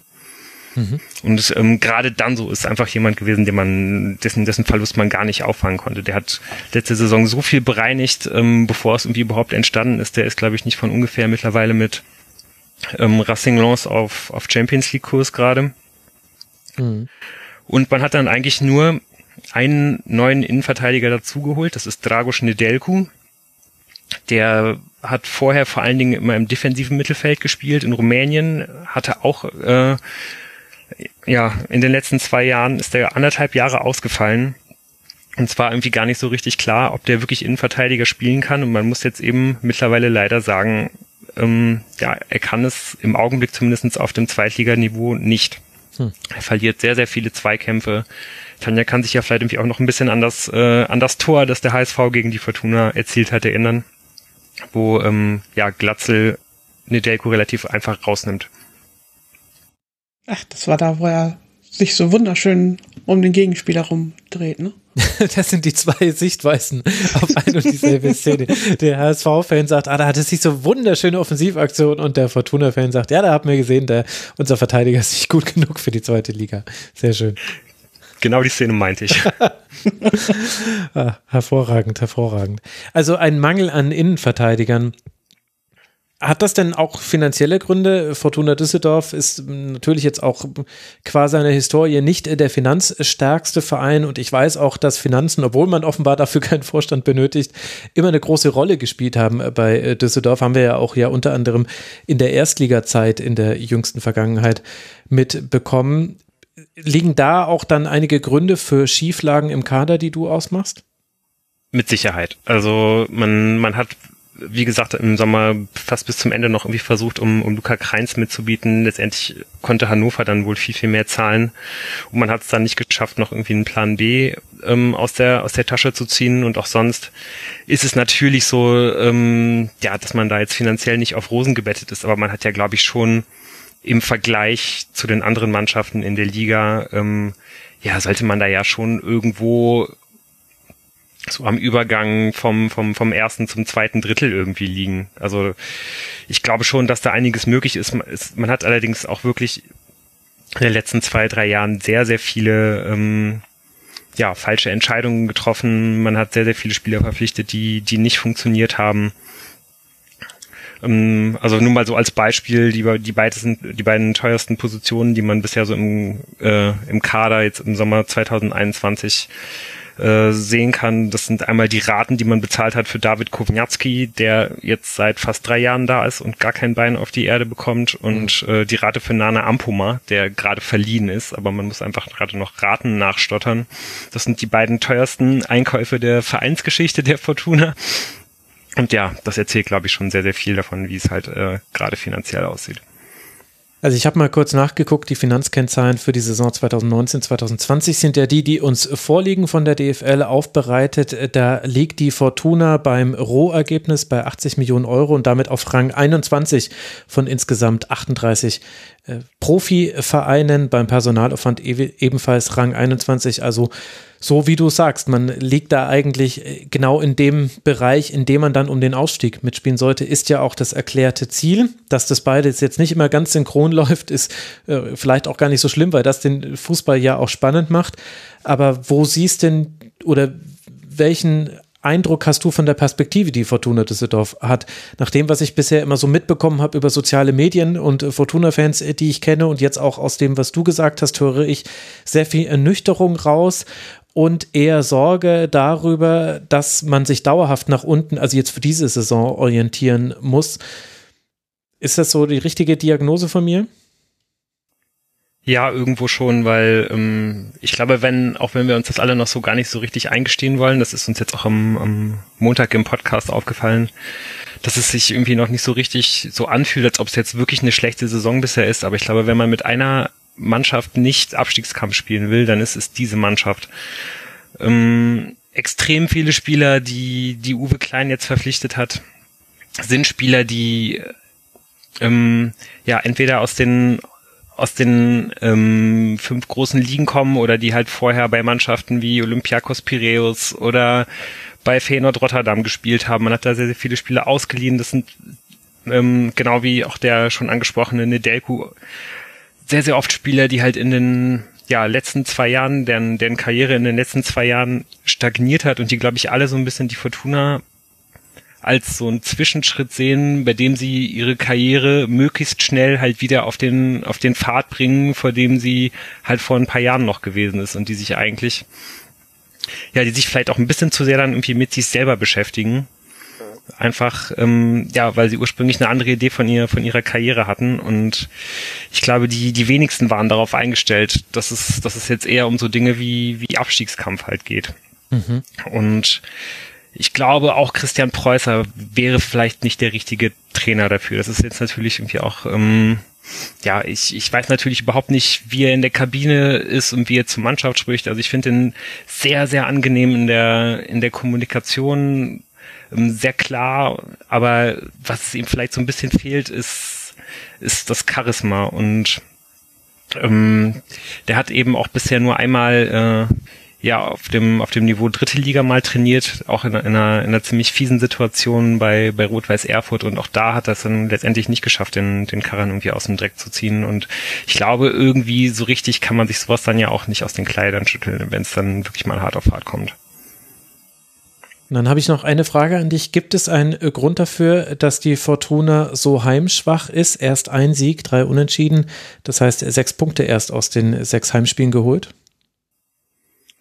Ist jetzt kein Grund, der mir da jetzt so richtig einfallen würde. Also die beiden letzten Heimspiele waren auf jeden Fall ähm, ja schon viel, viel besser als, als die Spiele davor. 1 zu 1 ähm, gegen einen HSV, diesmal aber den von Hannover 96. Genau, ähm, dann, dann das 3-1 gegen Karlsruhe. Ähm, ja, die, die, und sonst ist man halt bei den ja, hat es dann irgendwie ein Heimspiel gegen, gegen Regensburg gegeben, wo man, glaube ich, einfach in einer sehr, sehr instabilen Phase war und da hat man einfach nur geschaut, dass man irgendwie von diesen zu dem Zeitpunkt sehr, sehr starken Regensburgern nicht abgeschossen wird. In den anderen Heimspielen waren das irgendwie alle Spiele, wo man versucht hat, mit ähm, ja, relativ offensiv starken Gegnern halt irgendwie mitzuspielen, offensiv zu spielen und die haben einfach dann die, ähm, ja, die Lücken, die es in den, in den Abständen bei der Fortuna gab, halt schonungslos offengelegt und man hätte, glaube ich, in all diesen Spielen auch noch viel, viel mehr Gegentore schlucken können. Aber ich würde es jetzt, ich würde jetzt nicht sagen, dass es ein spezielles Heimproblem ist gerade, sondern mhm. das ja. äh, ist einfach ein allgemeines Problem. Genau, und das äh, hängt ja auch viel mit dem Spielplan zusammen, wenn man nach 14 äh, Spieltagen erst auf solche Tabellen blickt. Deswegen habe ich die Frage auch so offen gestellt. Also, wir werden verfolgen, wie das bei der Fortuna weitergeht. Wie es äh, weitergeht, fragt sich natürlich auch der KSC. Aktuell ist man nämlich das perfekte Mittelmaß der zweiten Liga. 21 Tore geschossen, 21 Tore kassiert. Ich vermute jetzt mal einfach 1 zu 1 gegen den HSV gespielt. Ich weiß es gerade gar nicht aus dem Kopf. 18 ja. Punkte Punkte hat der KSC, ja, stimmt, ne? War klar. Natürlich. Und, und, wie war der KSC so beim HSV beim 1-1? Hätten sie eigentlich auch gewinnen müssen. Äh, nee, in dem Falle war tatsächlich der KSC die bessere Mannschaft. Wir haben ein bisschen Glück gehabt, dass wir da mit einem Punkt mhm. nach Hause sind. Also sie haben gegen uns, ich glaube, ihre beste Saisonleistung quasi gebracht. Das war offensiv sehr stark. Es hat uns vorher in der, Offen in der Defensive noch keiner so richtig gefordert und äh, unsere Abwehr hatte richtig gut was zu tun gegen den KSC. Ich bin auch immer noch ein bisschen überrascht, dass sie sich so mehr im unteren Mittelfeld wiederfinden, weil ich den KSC immer für eine gute, stabile Mannschaft gehalten habe eigentlich. Und ich auch eine ganze Menge von Christian Eichner, dem Trainer, halte, der sehr geerdet, sehr vernünftig, sehr klar irgendwie immer in seinen Ansprachen scheint. Und auch so, der Kader scheint mir relativ ausgeglichen mit ein paar herausragenden Spielern wie Philipp Hofmann, der ja auch schon diverse Interessen auch vom HSV geweckt hat. Aber ich weiß nicht, inwiefern da dann eventuell ein bisschen zu viel Unruhe durch Herrn Hofmann hm. in die Mannschaft gekommen ist. Aber er trifft ja weiterhin fleißig für den KSC. Also ich finde die Mannschaft noch ein bisschen schwierig einzuschätzen, muss ich gestehen. Mhm. Lukas, wie geht's dir? Mm, also ich glaube, dass der KSC vor allen Dingen am Anfang extrem davon profitiert hat, dass man, dass man so eingespielt ist. Also es gab, glaube ich, wenig wenig Wechsel ähm, im Sommer. Man hat eigentlich alle Leistungsträger halten können. Und ist jetzt ja eigentlich erst zuletzt so ein bisschen in so einen, in so einen Abwärtstrend halt irgendwie reingerutscht. aber ich glaube eigentlich auch, weil, weil der KSC halt irgendwie nichts Aufregendes macht, aber das, das halt irgendwie, das halt sehr, sehr gut. Also man, ja, man, man setzt. Sie langweilen auf hohem halt Niveau, ja? ja, ich meine, das, das ist, glaube ich, so, dass das ja auch schon relativ viele Mannschaften halt in der in der zweiten Liga so machen, dass man halt ähm, ja wie vorne halt so diesen Brecher drin hat und gerade die Karlsruhe setzen dann ja irgendwie auch ähm, sehr sehr stark auf auf Standards. Man hat da wirklich äh, riesige Innenverteidigertürme, die halt äh, die da sehr sehr gefährlich sind. Mhm. Ähm, ja, dazu passt auch ein, ein Zitat von Eichner, das ich sehr sehr interessant finde. Ähm, der hat äh, so ungefähr gesagt gesagt, Ballbesitz, Zweikämpfe, das alles brauchst du in dieser Liga nicht. Die Spiele werden im 16er entschieden. Also das zeigt auf jeden Fall ziemlich deutlich, glaube ich, ähm, wie der KSC und wie ähm, ja an die Spiele rangeht und wie Christian Eichner über Zweitligafußball denkt. Sehr schönes Zitat. Äh, vielen Dank fürs Raussuchen. Das ist tatsächlich sehr eindrucksvoll. Man hat bisher fünf Tore nach Standards erzielt, 16 aus dem laufenden Spiel heraus. Absolute Standardkönige übrigens Jan Regensburg mit zwölf Treffern aus Standardsituationen, 14 aus dem laufenden Spiel heraus. Also wenn wir später über den Jan sprechen, glaube ich, hilft das auch schon mal jetzt zur Einordnung. Die Standardstärke ist da eins der entsprechenden Elemente, was da dazugehört. Und ursprünglich, Tanja, gehörte das meiner Meinung nach auch mal zur DNA des FC Heidenheim. Allerdings in der Saison noch nicht so wirklich erst vier Tore aus Standardsituationen. Dafür steht man insgesamt aber besser da aber ebenfalls so ein bisschen schwierig einzuschätzen. Also die Tordifferenz ist mit 15 zu 20 äh, Toren noch negativ. Allerdings muss man sagen, es gibt einen klaren Aufwärtstrend aus den letzten drei Spielen. Zwei gewonnen, Rang 8, damit 21 Punkte und damit so die letzte Mannschaft, die nicht drei Punkte auf die Tabellenspitze hat. Also von zwischen Platz 1 und Platz 7 sind genau nur drei Punkte. Heidenheim ist aber da jetzt auch nicht so weit dahinter. Zu Recht, deiner Meinung nach? Wie schätzt du den FCH ein? Also grundsätzlich bin ich bei Heidenheim immer sehr vorsichtig, weil die machen im nächsten Spiel irgendwas, was mich immer komplett überrascht. Und Positiv oder negativ? Äh, in beide Richtungen. Okay. Also das Gegenteil vom langweiligen KSC. Äh, ja, genau. Also am Ende stehen sie dann, kriechen sie sich dann plötzlich doch wieder irgendwie in die obere Tabellenregion rein und keiner weiß, wo sie denn jetzt gerade herkommen.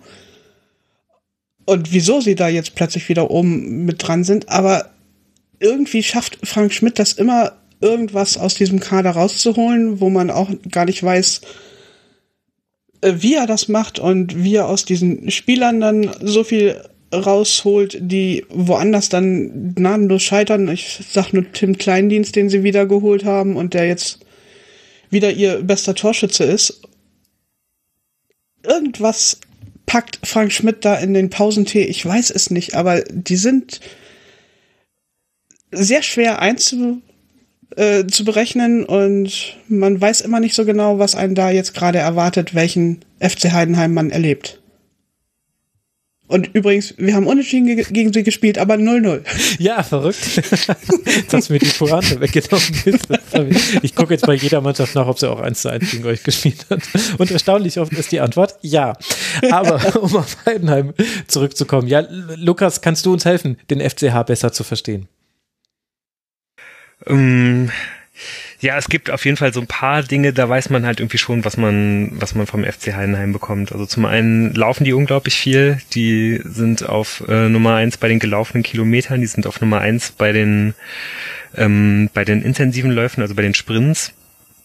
Und ich finde, man weiß eigentlich auch immer, dass wenn man gegen die spielt, alle zehn Feldspieler auf dem Platz wissen genau, was sie zu tun haben. Die, die, äh, die arbeiten halt irgendwie als ein Ganzes. Die haben halt immer ein extrem aggressives Pressing, das, das einen extrem unter Druck setzt. Ähm, das werde ich übermorgen auch sehen, weil die da gegen, gegen die Fortuna spielen. Das macht mir echt, äh, das macht mir auch echt wieder so ein bisschen Sorge. Und man weiß eigentlich auch, dass die immer extrem gefährlich über, über ihr Flügelspiel sind. Die haben dann da auch mit, äh, mit Kühlwetter und eben mit dem angesprochenen Kleindienst auch zwei extrem gefährliche Leute vorne drin. Ähm, ja, und ich bin mir ziemlich sicher, das wird am Ende der Saison für irgendeinen einstelligen Tabellenplatz reichen. Ähm, die werden sehr, sehr viele Spiele irgendwie zu Hause noch 2 zu 1 gewinnen. Die werden, die sind auswärts irgendwie immer gut genug mit dem, was sie gut tun, um ja, um halt irgendwie den, den Plan des Gegners zumindest mal gut zu durchkreuzen, dass das dann so ein 50-50-Spiel wird und ja, das, das reicht dann halt irgendwie dafür, um ja, in der oberen, oberen Tabellenhälfte zu landen. Mhm. Ja gut, und dann kann es ja sein, äh, dass sie da dann noch weiter oben reinrücken und genau das, was äh, Tanja prophezeit hat, eintreten wird. Da müsste allerdings auch äh, Tanja dein HSV mitspielen. Der liegt auf Tabellenplatz 6. 23 Punkte hat der HSV. Fünfmal gewonnen. Er hat achtmal unentschieden gespielt. Wir alle wissen, wie diese Partien ausgegangen sind. Einmal erst verloren. Das ist, denke ich, herauszustreichen. Das heißt, der HSV ist eine Mannschaft, die schwer zu besiegen ist, die es allerdings auch manchmal nicht schafft, ihre Überlegenheit in Siege umzumünzen. Zumindest war das so mein mein Fazit einiger Spiele, die ich so mit einem Auge gesehen habe. Mit 23 Punkten, drei Punkte hinter Tabellenplatz 1. Da ist alles mit drin und trotzdem ist der beim HSV sehr viel wieder los, auch emotional. Zumindest ist das jetzt meine Ferndiagnose. Stimmt die denn? Es ist definitiv viel los, auch auf dem Platz. Also das sogenannte Walter-System, wo du äh, naja, einige bei uns haben es schon beschrieben als E-Jugendfußball, alle hinter dem Ball her. Ein bisschen ungerecht, oder? Ja, ist es definitiv. Also es ist auch schon besser geworden. Es ist nicht mehr ganz so vogelwild wie am Anfang. Man merkt, so allmählich haben die Spieler das auch raus. Aber das, sie laufen sehr viel, sie laufen sehr intensiv. Also es sind auch wirklich schöne Spielzüge zwischendurch dazwischen. Deswegen war der Tobi jetzt am Wochenende beim Spiel gegen Regensburg auch so begeistert, weil das war richtig Fußball, was sie da zwischendurch gespielt haben. Und das sah richtig, richtig gut aus. Nur des Öfteren haben sie einfach vergessen, dann die Tore auch aus den Chancen herauszumachen. Und mhm. dann endet so ein Spiel halt eins zu eins. Wenn du dann auch noch hinten irgendwie dumme Fehler machst und so ein paar Unkonzentriertheiten drin hast und dann hast du da halt plötzlich ein Gegentor und schaffst es vorne nicht, die Dinger, deine vielen, vielen Chancen auch irgendwie reinzumachen. Das war eben auch das, was ich mitgenommen habe aus den Spielen, die ich gesehen habe. Eine zum Teil absurde Dominanz. Es liegt auch daran, dass der HSV die Mannschaft mit dem mit Abstand meisten Ballbesitz der zweiten Liga ist. 63 Prozent. Dahinter Werder ist schon 6 Prozentpunkte dahinter. Und man macht aber auch was mit diesem Ballbesitz. Also das ist jetzt nicht nur hinten rum, sondern insgesamt äh, spielt man sich dann auch die zweitmeisten Torabschlüsse der Liga heraus. Übrigens, da liegt Werder auf Platz 1, allerdings ist der Unterschied da nicht so hoch. Und zum Teil ist es absurd, wie die Chancen vergeben werden. Gleichzeitig fand ich es aber auch absurd, also es ist erklärbar, aber es war immer wieder seltsam zu sehen, dass egal welcher Gegner gegen den HSV gespielt hat, jeder Gegner konnte auch gefährliche Konter fahren. Und wenn er die mal erfolgreich abschließen konnte, dann wurde schon mal ein 1 zu 1. Und äh, manchmal wurde daraus auch eine Niederlage, manchmal haben es aber auch die Gegner nicht geschafft und der HSV konnte das gewinnen. Fehlt die Balance in diesem Walter-System? In einem gewissen Maß. Also man muss halt sehen, dass äh, die gerade in den ersten Spielen stand die ganze Mannschaft auch wahnsinnig weit hoch. Also das fängt schon mit, mit dem Torwart, mit Heuer Fernandes mhm. an, der fast äh, am Mittelkreis immer dann bei Ballbesitz steht. Und entsprechend sind dann auch die Innenverteidiger und die Außenverteidiger sehr weit mit nach vorne gerückt. Und dann ist halt ein dummer Fehler, ein kleiner Ballverlust im Mittelfeld ist dann sehr schnell ein Gegentor. Also ein Konter, den du dir kassierst und dann stehst halt dumm da.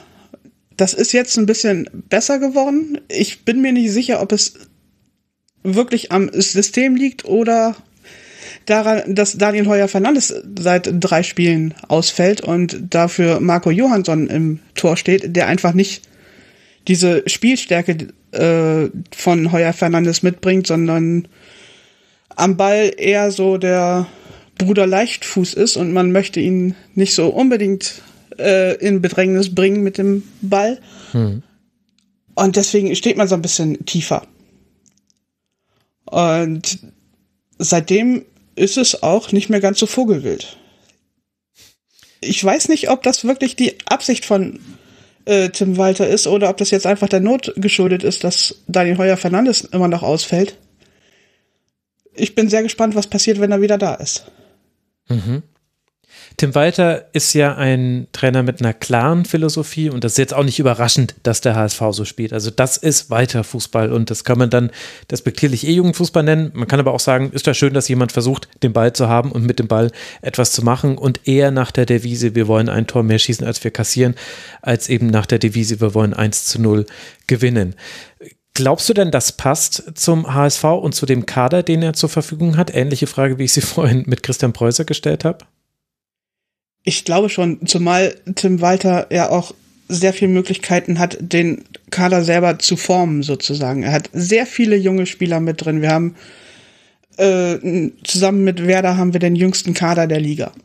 Und da kann er sich seine Spieler wirklich in sein System so einbauen und so zurecht erziehen, dass es passt. Und man hat es auch in den vergangenen Spielen gesehen. Da kamen dann wirklich junge Menschen, junge Leute damit rein, wie gegen Regensburg. Die Torschützen, äh, Alidu ist 20, äh, Suhonen ist 20, Ludovic Reis ist 23, also mhm. wir haben dann, Sonny Kittel ist unser ältester Spieler oder unser ältester Feldspieler und der ist 28. Ja. Das sagt schon einiges über die Mannschaftsstruktur aus und dass Tim Walter sich da auch wirklich seine Leute heranziehen kann. Und das scheint immer mehr zu greifen. Es sieht teilweise also richtig nach echtem Fußball aus. Das kennt man so gar nicht im Volksparkstadion. Und trotzdem habe ich schon gelesen, dass angeblich, ich weiß es ja nicht, der Trainerstuhl von Tim Walter zwischendurch schon gewackelt haben soll. Gibt es denn die Aussicht darauf, dass er mal ein Trainer sein darf, der tatsächlich auch die Zeit bekommt, die es halt vielleicht braucht, auch vor allem mit diesen jungen Spielern etwas zu formen? Ich meine, das Thema hatten wir ja bei der Fortuna vorhin auch. Äh, junge Spieler, die sehr viel Verantwortung tragen da kann man nicht davon ausgehen, dass das funktioniert. So funktionieren Menschen, so funktionieren Leistungssportler nicht. Also der Stuhl von Tim Walter hat wirklich bedenklich gewackelt und so nach einem der zahlreichen Unentschieden dachte ich mir auch schon so, oh, das geht nicht über die Winterpause hinaus. Jetzt scheint es aber doch ein bisschen besser zu werden und ich habe auch das Gefühl, dass Jonas Bold einfach die Geduld hat, weil Bold sagt, unser Saisonziel ist Entwicklung. Wenn wir nebenbei um Aufstieg mitspielen, super. Wenn wir den Aufstieg schaffen, yay. Aber wenn wir es nicht schaffen, so what? Hauptsache, wir entwickeln Spiele hm. und wir entwickeln Werte. Weil dem HSV geht es finanziell immer noch nicht besser. Nach jetzt im vierten Jahr zweiten, zweite Fußball-Bundesliga. Also äh, wir können nicht mehr fertige Spieler kaufen. Wir sind darauf angewiesen, dass die eventuell dann, dass wir Glück haben und sie ablösefrei zu haben sind, wie, wie es bei Jonas Meffert und Sebastian Schonlau jetzt der Fall war. Aber ansonsten müssen wir halt zusehen, dass wir Leute selber ausbilden. Und dafür ist Tim Walter wirklich gut geeignet und das geht zumindest die AG-Führung im Augenblick mit. Wir haben übrigens noch einen Finanzvorstand, aber im Sommer nicht mehr. Warum auch? Na gut, er wird ja ersetzt werden, nehme ich mal an. Ich hoffe es. Den naheliegenden Gag lasse ich jetzt einfach mal liegen. Das äh, sind für mich neue Töne. Sind die mit Jonas Bold eingekehrt beim HSV? Wie hat sich denn der Verein in seiner Struktur verwandelt? Ich, weil ich glaube, da haben viele Hörerinnen und Hörer schon am Rande was mitbekommen, unter anderem, weil mit Marcel Janssen jemand sehr prominentes als äh, Präsident fungiert und Jonas Bold ist ja auch ein bekannter Name. Die bekanntesten Namen vom HSV saßen aber immer auf der Trainerbank, weil die so schnell gewechselt haben, waren die häufig in den Medien. Hat sich da deinem, deiner Meinung nach jetzt auch dann tatsächlich was in der Strategie nachhaltig verändert, auch jenseits von Jonas Bold? Ich glaube schon. Also ich glaube, dass viele im Verein verstanden haben, dass dieser ständige Wechsel auf sämtlichen Positionen, es war ja nicht nur die Trainerposition, es waren ja auch tatsächlich die Vorstände, Sportchefs und so weiter, die haben ja genauso häufig gewechselt wie die Trainer. Und das kann irgendwann nicht mehr gut gehen. Und da brauchen wir diese Konstanz. Jonas Bold ist jetzt seit zweieinhalb Jahren in Amt. Das hat seit der ersten Ära Dietmar Beiersdorfer keiner beim HSV geschafft auf seiner Position. Das sagt schon Ja. Eine ganze Menge. Äh, Jonas Bold ist mit den Worten angetreten, wenn ich hier meine zwei Jahre voll mache, ist das schon ein Erfolg. Und ja, war es, dass er die tatsächlich geschafft hat und sein Vertrag dann verlängert wurde. Er hat offensichtlich ein Konzept. Es ist völlig überraschend für mich, wenn der Mann seine Entscheidungen erklärt. Ich verstehe sie. Also ich kann das nachvollziehen. Okay. Das ging mir jahrelang nicht wirklich so, dass ich äh, irgendwelche Transfers komplett nachvollziehen konnte oder irgendwelche Entscheidungen. Also äh, die Entlassung von Daniel Thune hat mir persönlich rein menschlich wirklich wehgetan. Aber die Erklärung, die da hinterher kam, die konnte ich nachvollziehen. Das konnte ich alles verstehen. Und das ist neu beim HSV. Wir haben einen Sportvorstand, der Dinge erklären kann und auch in einen Kontext setzen kann. Und das ist, das fühlt sich ganz gut an, muss ich sagen. Ja, das glaube ich. Ehrlich gesagt ist das das, was man dem HSV als neutraler Beobachter und als neutrale Beobachterin gewünscht hat. Auch das, was dann Leute wie ich auch fälschlicherweise gedacht haben, ein Abstieg könne das bringen, ein, eine Bereinigung in Anführungszeichen, also mit, ja gut, ich möchte jetzt nicht Menschen als mit Schmutz gleichsetzen, also falsche, falsche Analogie, aber quasi ein, ein Wechsel in den Strukturen, der eben auch für eine neue strategische Ausrichtung steht. Ist da neben Jonas Beuth noch jemand Wichtiges zu nennen? Wer sind da die entscheidenden Leute? Mm, da gehört natürlich auch noch, wir haben noch dabei einen Sportdirektor, das ist Michael Mutzel, der auch dann die Kaderplanung mit übernimmt. Äh, dann der Scoutingleiter äh, Klaus Costa ist auch noch durchaus wichtig und das ist so ein Triumvirat, die machen das unter sich aus und diskutieren Dinge und am Ende steht eine Entscheidung und irgendwo mischt dann nochmal Horst Rubesch mit rum. Der ist jetzt sozusagen festangestelltes Faktotum. okay. Ja, und dann läuft das so. Also das sind, es scheint tatsächlich Teamarbeit zu sein, wird auch mhm. immer wieder betont, dass Entscheidungen im Team getroffen werden und keine Einzelentscheidungen oder Alleingänge gemacht werden. Und das ist auch, auch durchaus ein Fortschritt, weil das war jahrelang nicht so. Da haben Menschen ihre Vision durchgesetzt, die dann leider komplett in die Hose gegangen ist.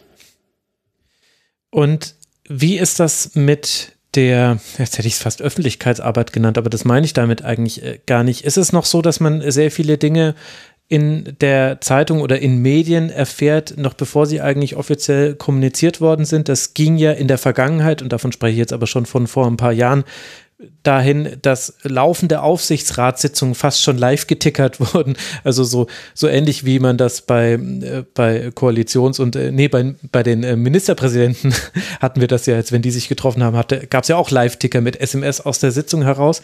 Hat sich da auch etwas verändert beim HSV? Also ich finde schon, dass es durchaus ruhiger geworden ist. Ich, ich meine, habt ihr mitgekriegt, dass Klaus-Michael Kühne 5% seiner Anteile äh, abgegeben hat? Nee. Krass. Ja. An wen denn? Äh, an einen lokalen Unternehmer, der dann jetzt auch demnächst einen Platz im Aufsichtsrat einnimmt. Aber alles komplett so äh, ganz ruhig geblieben. Auch, dass Frank Wettstein im Sommer seinen Vertrag nicht wieder verlängert, unser Finanzvorstand, mhm. den wir noch haben, äh, ist eigentlich relativ ruhig aufgenommen worden. Also aus dem Aufsichtsrat wurde das nicht verkündet sondern es ging dann tatsächlich über die Vereinsmedien, dass gesagt wurde, hier, Vertrag verlängern wir nicht. Wir suchen da jemanden neuen und wenn sich dann der neue Aufsichtsrat, der sich jetzt im, irgendwann im Winter bilden wird, zusammengesetzt hat und konstituiert hat, dann gucken wir mal, wie wir den Vorstand in der kommenden Saison aufstellen. Ich hoffe, dass Jonas Bolt dann immer noch mit dabei ist. Das wäre mir persönlich sehr recht. Ja, nach dem, was du bisher erzählt hast, kann man das dem HSV nur wünschen. Jetzt äh, gehört aber natürlich äh, zum HSV dann auch die Tradition mit dazu. Das ist manchmal etwas Schönes und manchmal ist es, glaube ich, auch eine Bürde.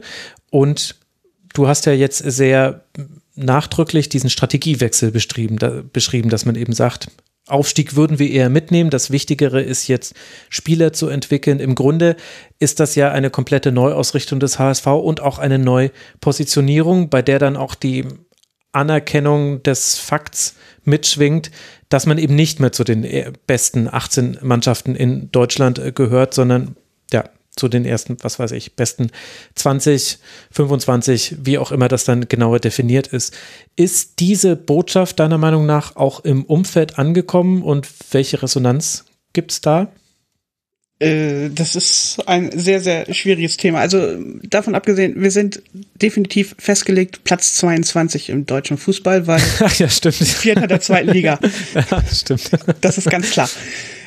Äh, aber es ist im Umfeld tatsächlich schwierig. Es, deswegen gibt's auch die Unruhe dann um Tim Walter, weil viele nicht sehen wollen, so, das braucht Zeit, wir brauchen da Entwicklung und es ist irgendwie in vielen, vielen Köpfen immer noch drin, dass der HSV auf den ersten drei Plätzen irgendwie liegen muss. Ansonsten ist das äh, kompletter Murks und eigentlich Abstiegsgefahr. Es ist wirklich schwierig. Also man hat das Gefühl, dass einige Menschen, die halt auch in verantwortlicher Position durchaus sind, es mittlerweile endlich verstanden haben, dass wir ein Zweitligist sind. Und das ist, das ist nun mal so. Und das muss man dann akzeptieren. Und wir haben jetzt auch eine Mannschaft, die auch durchaus in der zweiten Liga angekommen ist. Also, wir holen, wir haben keine Spieler mehr darin, die jetzt eigentlich, wo man sagt, das ist ja eigentlich ein Erstligaspieler. Nein. Ja. Da, davon haben wir keine Spieler mehr. Also seitdem Aaron Hunt jetzt auch aufgehört hat oder quasi aufgehört hat und Bobby Wood in die dritte amerikanische Liga mittlerweile abgeschoben wurde, ist das einfach auch ein Zweitligakader, den wir haben. Und dann muss man mal gucken, wie sich der entwickelt. Und man muss die Geduld aufbringen. Es, wir haben überhaupt keine andere Option mehr. Aber bis das tatsächlich in allen Köpfen angekommen ist, das wird noch dauern. Ich meine, das wird ja auch von außen ständig irgendwie ein, reingebracht, so, dass der HSV ja eigentlich in die erste Liga gehört. Nein, tun wir im Augenblick nicht. Naja, na gut, eigentlich ja schon, aber halt äh, aktuell mit, mit diesen sportlichen Rahmenbedingungen und so weiter nicht. Aber das ist halt dasselbe eigentlich, mit dem halt der erste FC Kaiserslautern in die erste Liga gehören würde. Halt quasi von dem, was man Fußball kulturell mitbringt, von der Geschichte, die man hat, von der Tradition, die man hat, gehören solche Mannschaften in die erste Liga. Sie verdienen es aber sportlich nicht, deswegen spielen sie dann nämlich auch nicht. Ja, und aber entsprechend gehören sie da ja auch eigentlich nicht hin. Ja, genau, genau. Also äh, ich, ich verstehe schon deinen Punkt. Ich äh, will nur die Argumentationslinie, mhm, ja, die da herangetragen wird, äh, nachvollziehbar machen. Gibt es denn da einen Unterschied zwischen den Hamburger Medien und der überregionalen Presse? Der HSV ist ja immer noch eine Mannschaft, die ja nicht nur in Hamburg Fans hat und die auch für Fans anderer Vereine interessant ist. Deswegen wird, glaube ich, auch über den HSV immer noch anders berichtet als über andere Zweitligisten. Das glaube ich auch. Also so einige Geschichten, die lassen sich dann auch gar nicht äh, regional klären. Also irgendwie die ganze Geschichte um, um Baccariata. Mhm. Das hat, glaube ich, komplett Fußball Deutschland irgendwie mitgekriegt. Aber wir versuchen es irgendwie schon, uns so ein bisschen kleiner zu halten. Aber selbst bei den Hamburger Medien sind wir halt trotz der aktuellen Tabelle immer noch die Nummer eins in der Stadt. Mhm. Aber seid ihr auch quasi die Nummer eins, die eigentlich aufsteigen müsste, auch bei den Hamburger Medien? Wie ist da ja. so die Darstellung? Ja, okay. Ja, ja. Mhm. Äh, es wird auch, ich glaube, fast bei jeder Pressekonferenz wird nochmal gefragt, ob man denn aufsteigen möchte. Und oh. irgendwann ist es ja auch ein bisschen nervig und deswegen kam halt auch von Jonas Bold der Satz, wir wollen aufsteigen, aber wir müssen es nicht. Mhm. Das ist genau die Aussage. Und ja, das ist eigentlich auch das Einzige, was du in Hamburg irgendwie verkaufen kannst, dass du immer natürlich das Ziel hast, erste Liga, aber ob sich das realisieren lässt, das ist ein, das steht auf einem ganz anderen Blatt. Das muss man, gucken, wie die Saison läuft. Da gehört viel Glück zwischendurch dazu und dass man irgendwie nicht zu viele Ausfälle hat, dass sich einzelne Spieler tatsächlich so entwickeln, wie man sich das vorstellt. Dann kann das hinhauen. Aber ansonsten ja, und vor allem, es gehört halt auch eine Resilienz dazu. Also vielleicht schlage ich jetzt den Bogen da ein bisschen zu weit, da darfst du mich gerne einfangen, wenn ich da falsch liege. Aber das sind alles Dinge, die du jetzt erzählst, wo ich mir denke, boah, ich möchte wirklich nicht beim HSV verantwortlich dafür sein. Und erklärt es dann nicht auch, warum der HSV so oft jetzt schon letztlich an dem Druck gegen Ende hin der Saison zerbrochen ist und eben einfach auf diesem verdammten vierten Platz gelandet ist. Das scheint ja fast gar nicht anders möglich zu sein, wenn es eben so anders läuft als bei vielen anderen Vereinen in der zweiten Liga, wo die wo es eine Jagd nach dem dritten Platz gibt und beim HSV gibt es immer schon ab Spieltag 25 den, den Witz, wann fallen sie denn jetzt raus? Wie versemmeln sie es denn diesmal? Ja, also ich glaube auch, dass tatsächlich das Thema Druck äh, durchaus groß ist. Ich glaube auch, dass es eben das Thema war, woran Daniel Thune in der vergangenen Saison eigentlich gescheitert ist, weil plötzlich war eben genau das, was du schreibst, einfach da, dass die Ergebnisse stimmten dann nicht mehr so ganz und dann war hier und da wirklich ein unglückliches Spiel und da hieß es dann außer kompletten Stadt einfach nur, oh, jetzt geht das schon wieder los jetzt versammeln sie es wieder. Mhm. Und aus diesem Hamsterrad kam Daniel Thune dann auch nicht mehr raus. Und selbst Horst Rubesch hat es in den letzten drei Spielen nicht komplett zum Anhalten gebracht. Also, das ist wirklich schwierig und ich glaube, dass sich die Verantwortlichen beim HSV dieses Themas auch durchaus bewusst sind und dass sie auch äh, versuchen haben. In der vergangenen Saison hießen sie Säulenspieler, wie äh, so Simon Terodde, Toni Leistner, äh, Sven Ulreich, die dann da installiert wurden, um junge Spieler so ein bisschen zu schützen, mhm. damit die sich im Windschatten akklimatisieren können. Und jetzt hat man immer noch Säulenspieler, aber die sind noch mal wieder ein ganzes Stück jünger. Also äh, Tim Leibold ist 27. Äh, Sebastian Schonlau ist genauso alt. Sonny Kittel macht jetzt erst den Schritt zum Führungsspieler und der ist aber mit seinen 28 dann halt auch noch nicht jetzt wirklich so ein alter Haudegen. Und aber das muss man halt gucken, ob man mit diesen Spielern dann jetzt tatsächlich es schafft, den Druck ein bisschen in die Breite zu bringen, so dass es nicht mehr so auf einzelnen Schultern irgendwie lastet hm. und dann die Mannschaft erdrückt.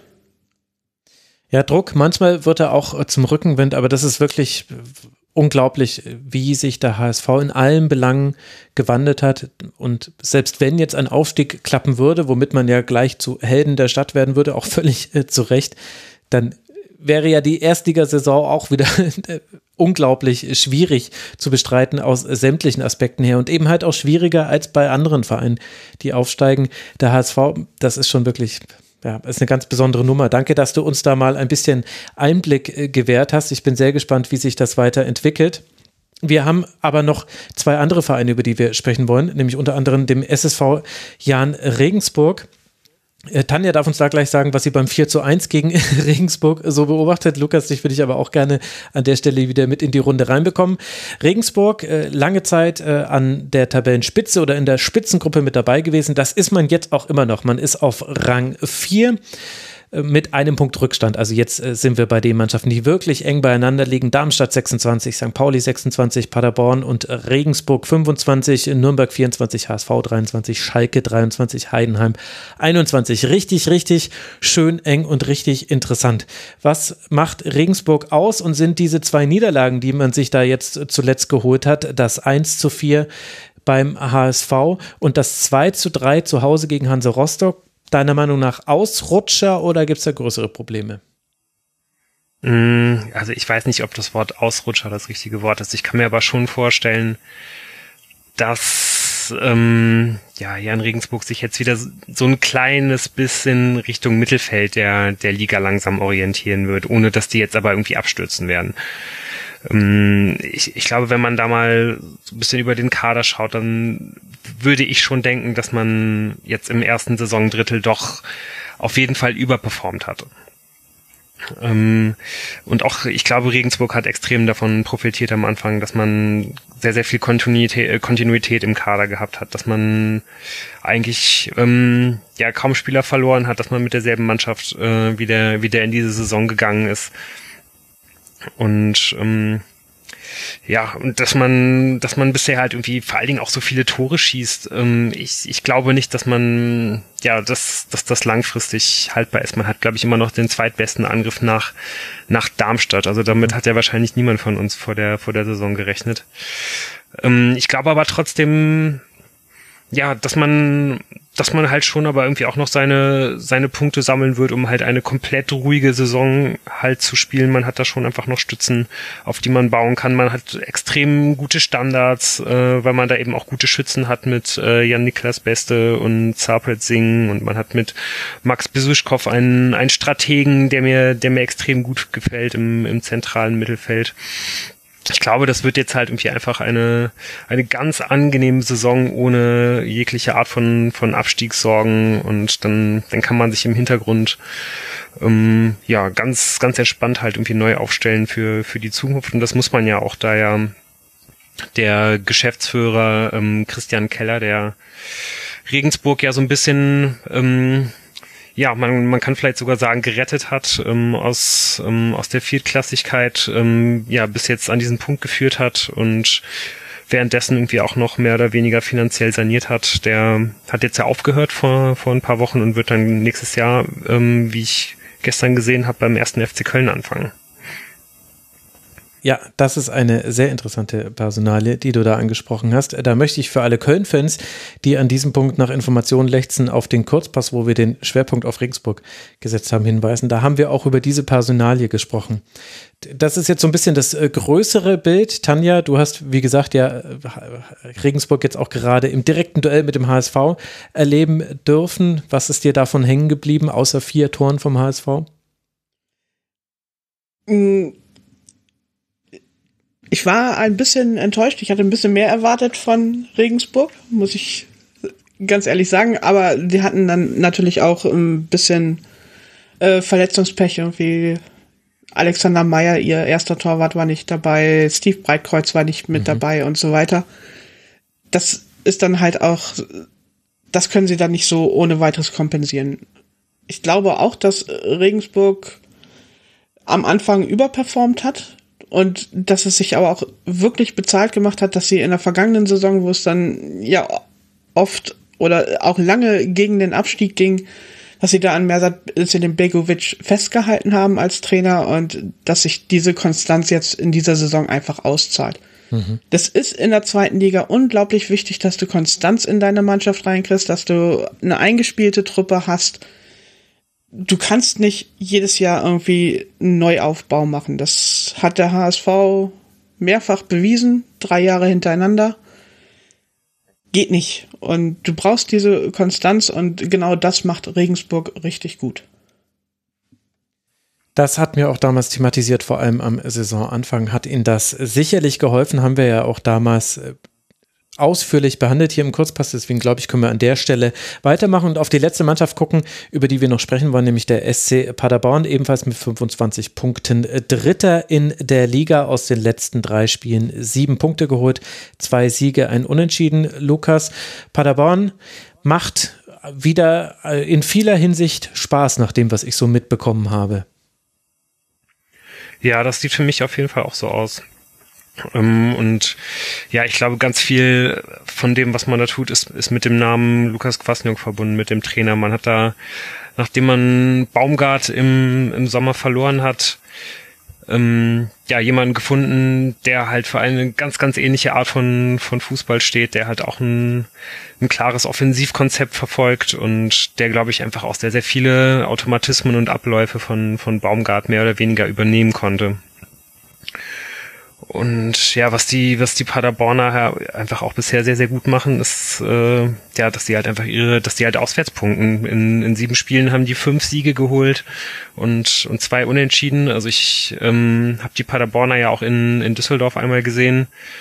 Ähm, da haben die dann 3 zu 2 gewonnen. Das hätte aber auch viel, viel höher ausgehen können. Also was, was da vor allen Dingen Sven Michel, äh, der Mhm. Auch ähm, der sogar sogar schon zwölfmal getroffen hat, äh, was der da in dem Spiel mit der Düsseldorfer Innenverteidigung angesteckt, äh, angestellt hat. Also ich glaube, da haben die vermutlich heute noch schlechte Träume davon. Und ähm, ja, die, die Offensive läuft auf jeden Fall. Ich finde es auch extrem bewundernswert, dass dann ähm, ja da in der, in der Innenverteidigung mit Uwe Hünemeyer die Verlässlichkeit in Person äh, ja halt irgendwie auch ein Innenverteidiger spielt, den ich eher so im, im ersten Jahrzehnt dieses Jahrtausends irgendwie verorten würde. Der spielt aber, ja, ist jetzt einer der besten Innenverteidiger der Liga in dieser Saison. Ähm, und irgendwie hat man auch das Gefühl, egal wer da in Paderborn arbeitet, das ist jetzt, glaube ich, äh, im Hintergrund gerade der Sportdirektor Fabian Wohlgemuth, der auf Markus Krösche gefolgt ist, ähm, irgendwie finden die immer ihre Spieler, das sind immer irgendwelche unbekannten Spieler, von denen man vorher noch nicht gehört hat. Ähm, man kriegt die aber immer eingebaut und das funktioniert letztendlich.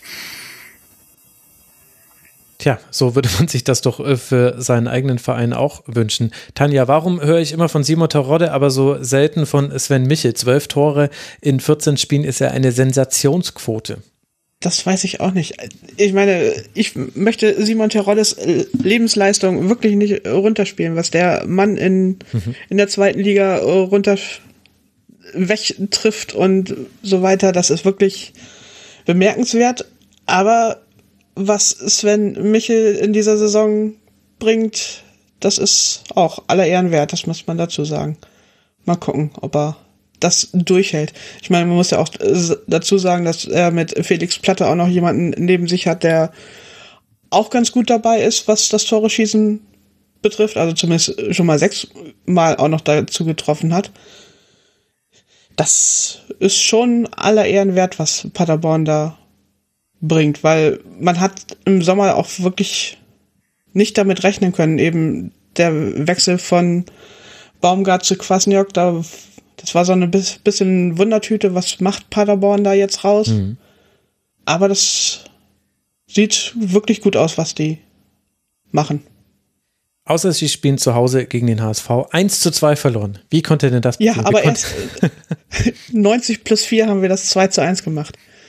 Also eigentlich war es ein 1 zu 1. Eieiei. Okay, Mensch, jetzt wollte ich ähm, Gut, äh, jetzt habe ich einen Gag zu Lasten des HSV gemacht. Äh, du hättest die, die Pointe komplett rausnehmen können und sagen können, ja, war ein super verdienter Sieg. Ähm, wo ist hier jetzt eigentlich der Witz? Und setzt dann selber die Pointe drauf. So ist es in der zweiten Liga. Ihr zwei, äh, wir hätten noch viel zu besprechen, was zeigt, wie interessant die zweite Liga ist. Ihr habt aber sowieso schon krasse Überstunden gemacht dafür, dass das hier eigentlich ein sogenannter Kurzpass sein sollte. Aber Markus Anfang und alles, was da passiert ist, hat es nötig gemacht. Und ich bin auch sehr froh und danke an dieser Stelle nochmal ganz herzlich Daniel Corteus Matthäus, dass er sich die Zeit genommen hat, uns das nochmal so auseinanderzudröseln, dass da auch wirklich keine Federstellungen mit drin sind in dieser ja dann doch etwas heiklen Auseinander Angelegenheit, Entschuldigung, so wollte ich sagen. Also Daniel Koteos in Abwesenheit ganz herzlichen Dank für deinen Besuch, Ed Daniel Koteos auf Twitter und euch beiden möchte ich natürlich nicht weniger danken. Tanja Schmidt von Früff und vom HSV-Tag, die F. Schmidt mit DT 77 auf Twitter. Tanja, schön, dass du mal wieder im Rasenfunk warst. Das das hat richtig Spaß gemacht. Ich danke für die Einladung. Es hat mir auch sehr viel Spaß gemacht. Das äh, freut mich sehr. Ich äh, drücke dem HSV sehr die Daumen. Ich weiß, dass mir das manche HSV-Fans nicht äh, glauben, aber es ist so. Nach dem, was du heute gesagt hast, äh, ist das Daumendrücken noch ein bisschen fester geworden. Das wäre doch richtig schön, jetzt mit einer guten Strategie, mit einer neuen Strategie dann auch sportlichen Erfolg zu haben. Und äh, der HSV wird halt nie langweilig. ja, ja, das stimmt. Langweilig wird er tatsächlich nicht. Das ist äh, für ein Format wie den Rasenfunk gut. Langweilig wird aber auch die Fortuna selten. Das muss man wirklich sagen. Der, der Fuß Fußball unter Friedhelm Funkel, den möchte ich da ausklammern, denn äh, das war manchmal ein bisschen zäh. Aber was da so passiert ist und was sich ja auch sonst noch so getan hat, das haben wir jetzt gar nicht angesprochen. Äh, die Fortuna gehört äh, zu den Vereinen, die versucht haben, bei der TV-Geldverteilung wirklich eine Reform in Gang zu setzen, zu der es ja dann letztlich nicht gekommen ist. Also die Fortuna ja auch noch einer der wenigen eingetragenen Vereine die es im Profifußball gibt. Auch immer interessant, deswegen ganz herzlichen Dank an Lukas von Aus dem Exil, dem Fortuna-Podcast, at Aus Exil auf Twitter. Danke dir, Lukas, dass du dir die Zeit für den Rasenfunk genommen hast. Ja, vielen Dank für die Einladung. Äh, dank dir, Max, und auch danke dir, Tanja. Hat auf jeden Fall richtig Spaß gemacht mit euch beiden. War Wunderbar. spannend, ja. Ja, dann auch euch herzlichen Dank, lieben Hörerinnen und Hörern der Rasenfunk. Er ist Werbesponsoren und Paywall frei. Wir sind allein Hörerinnen und Hörer finanziert und unsere Gäste haben auch Anteil an dem, was ihr uns überweist. Sie bekommen ein kleines Honorar. Wie ihr uns unterstützen könnt, erfahrt ihr auf rasenfunk.de slash supportersclub. Herzlichen Dank an alle, die das schon getan haben und danke an alle, die das jetzt vielleicht noch tun werden. Ihr unterstützt damit nicht nur den Rasenfunk, sondern alle, die daran beteiligt sind. In diesem Sinne, bis bald hier wieder im Rasenfunk. Macht's gut. Ciao.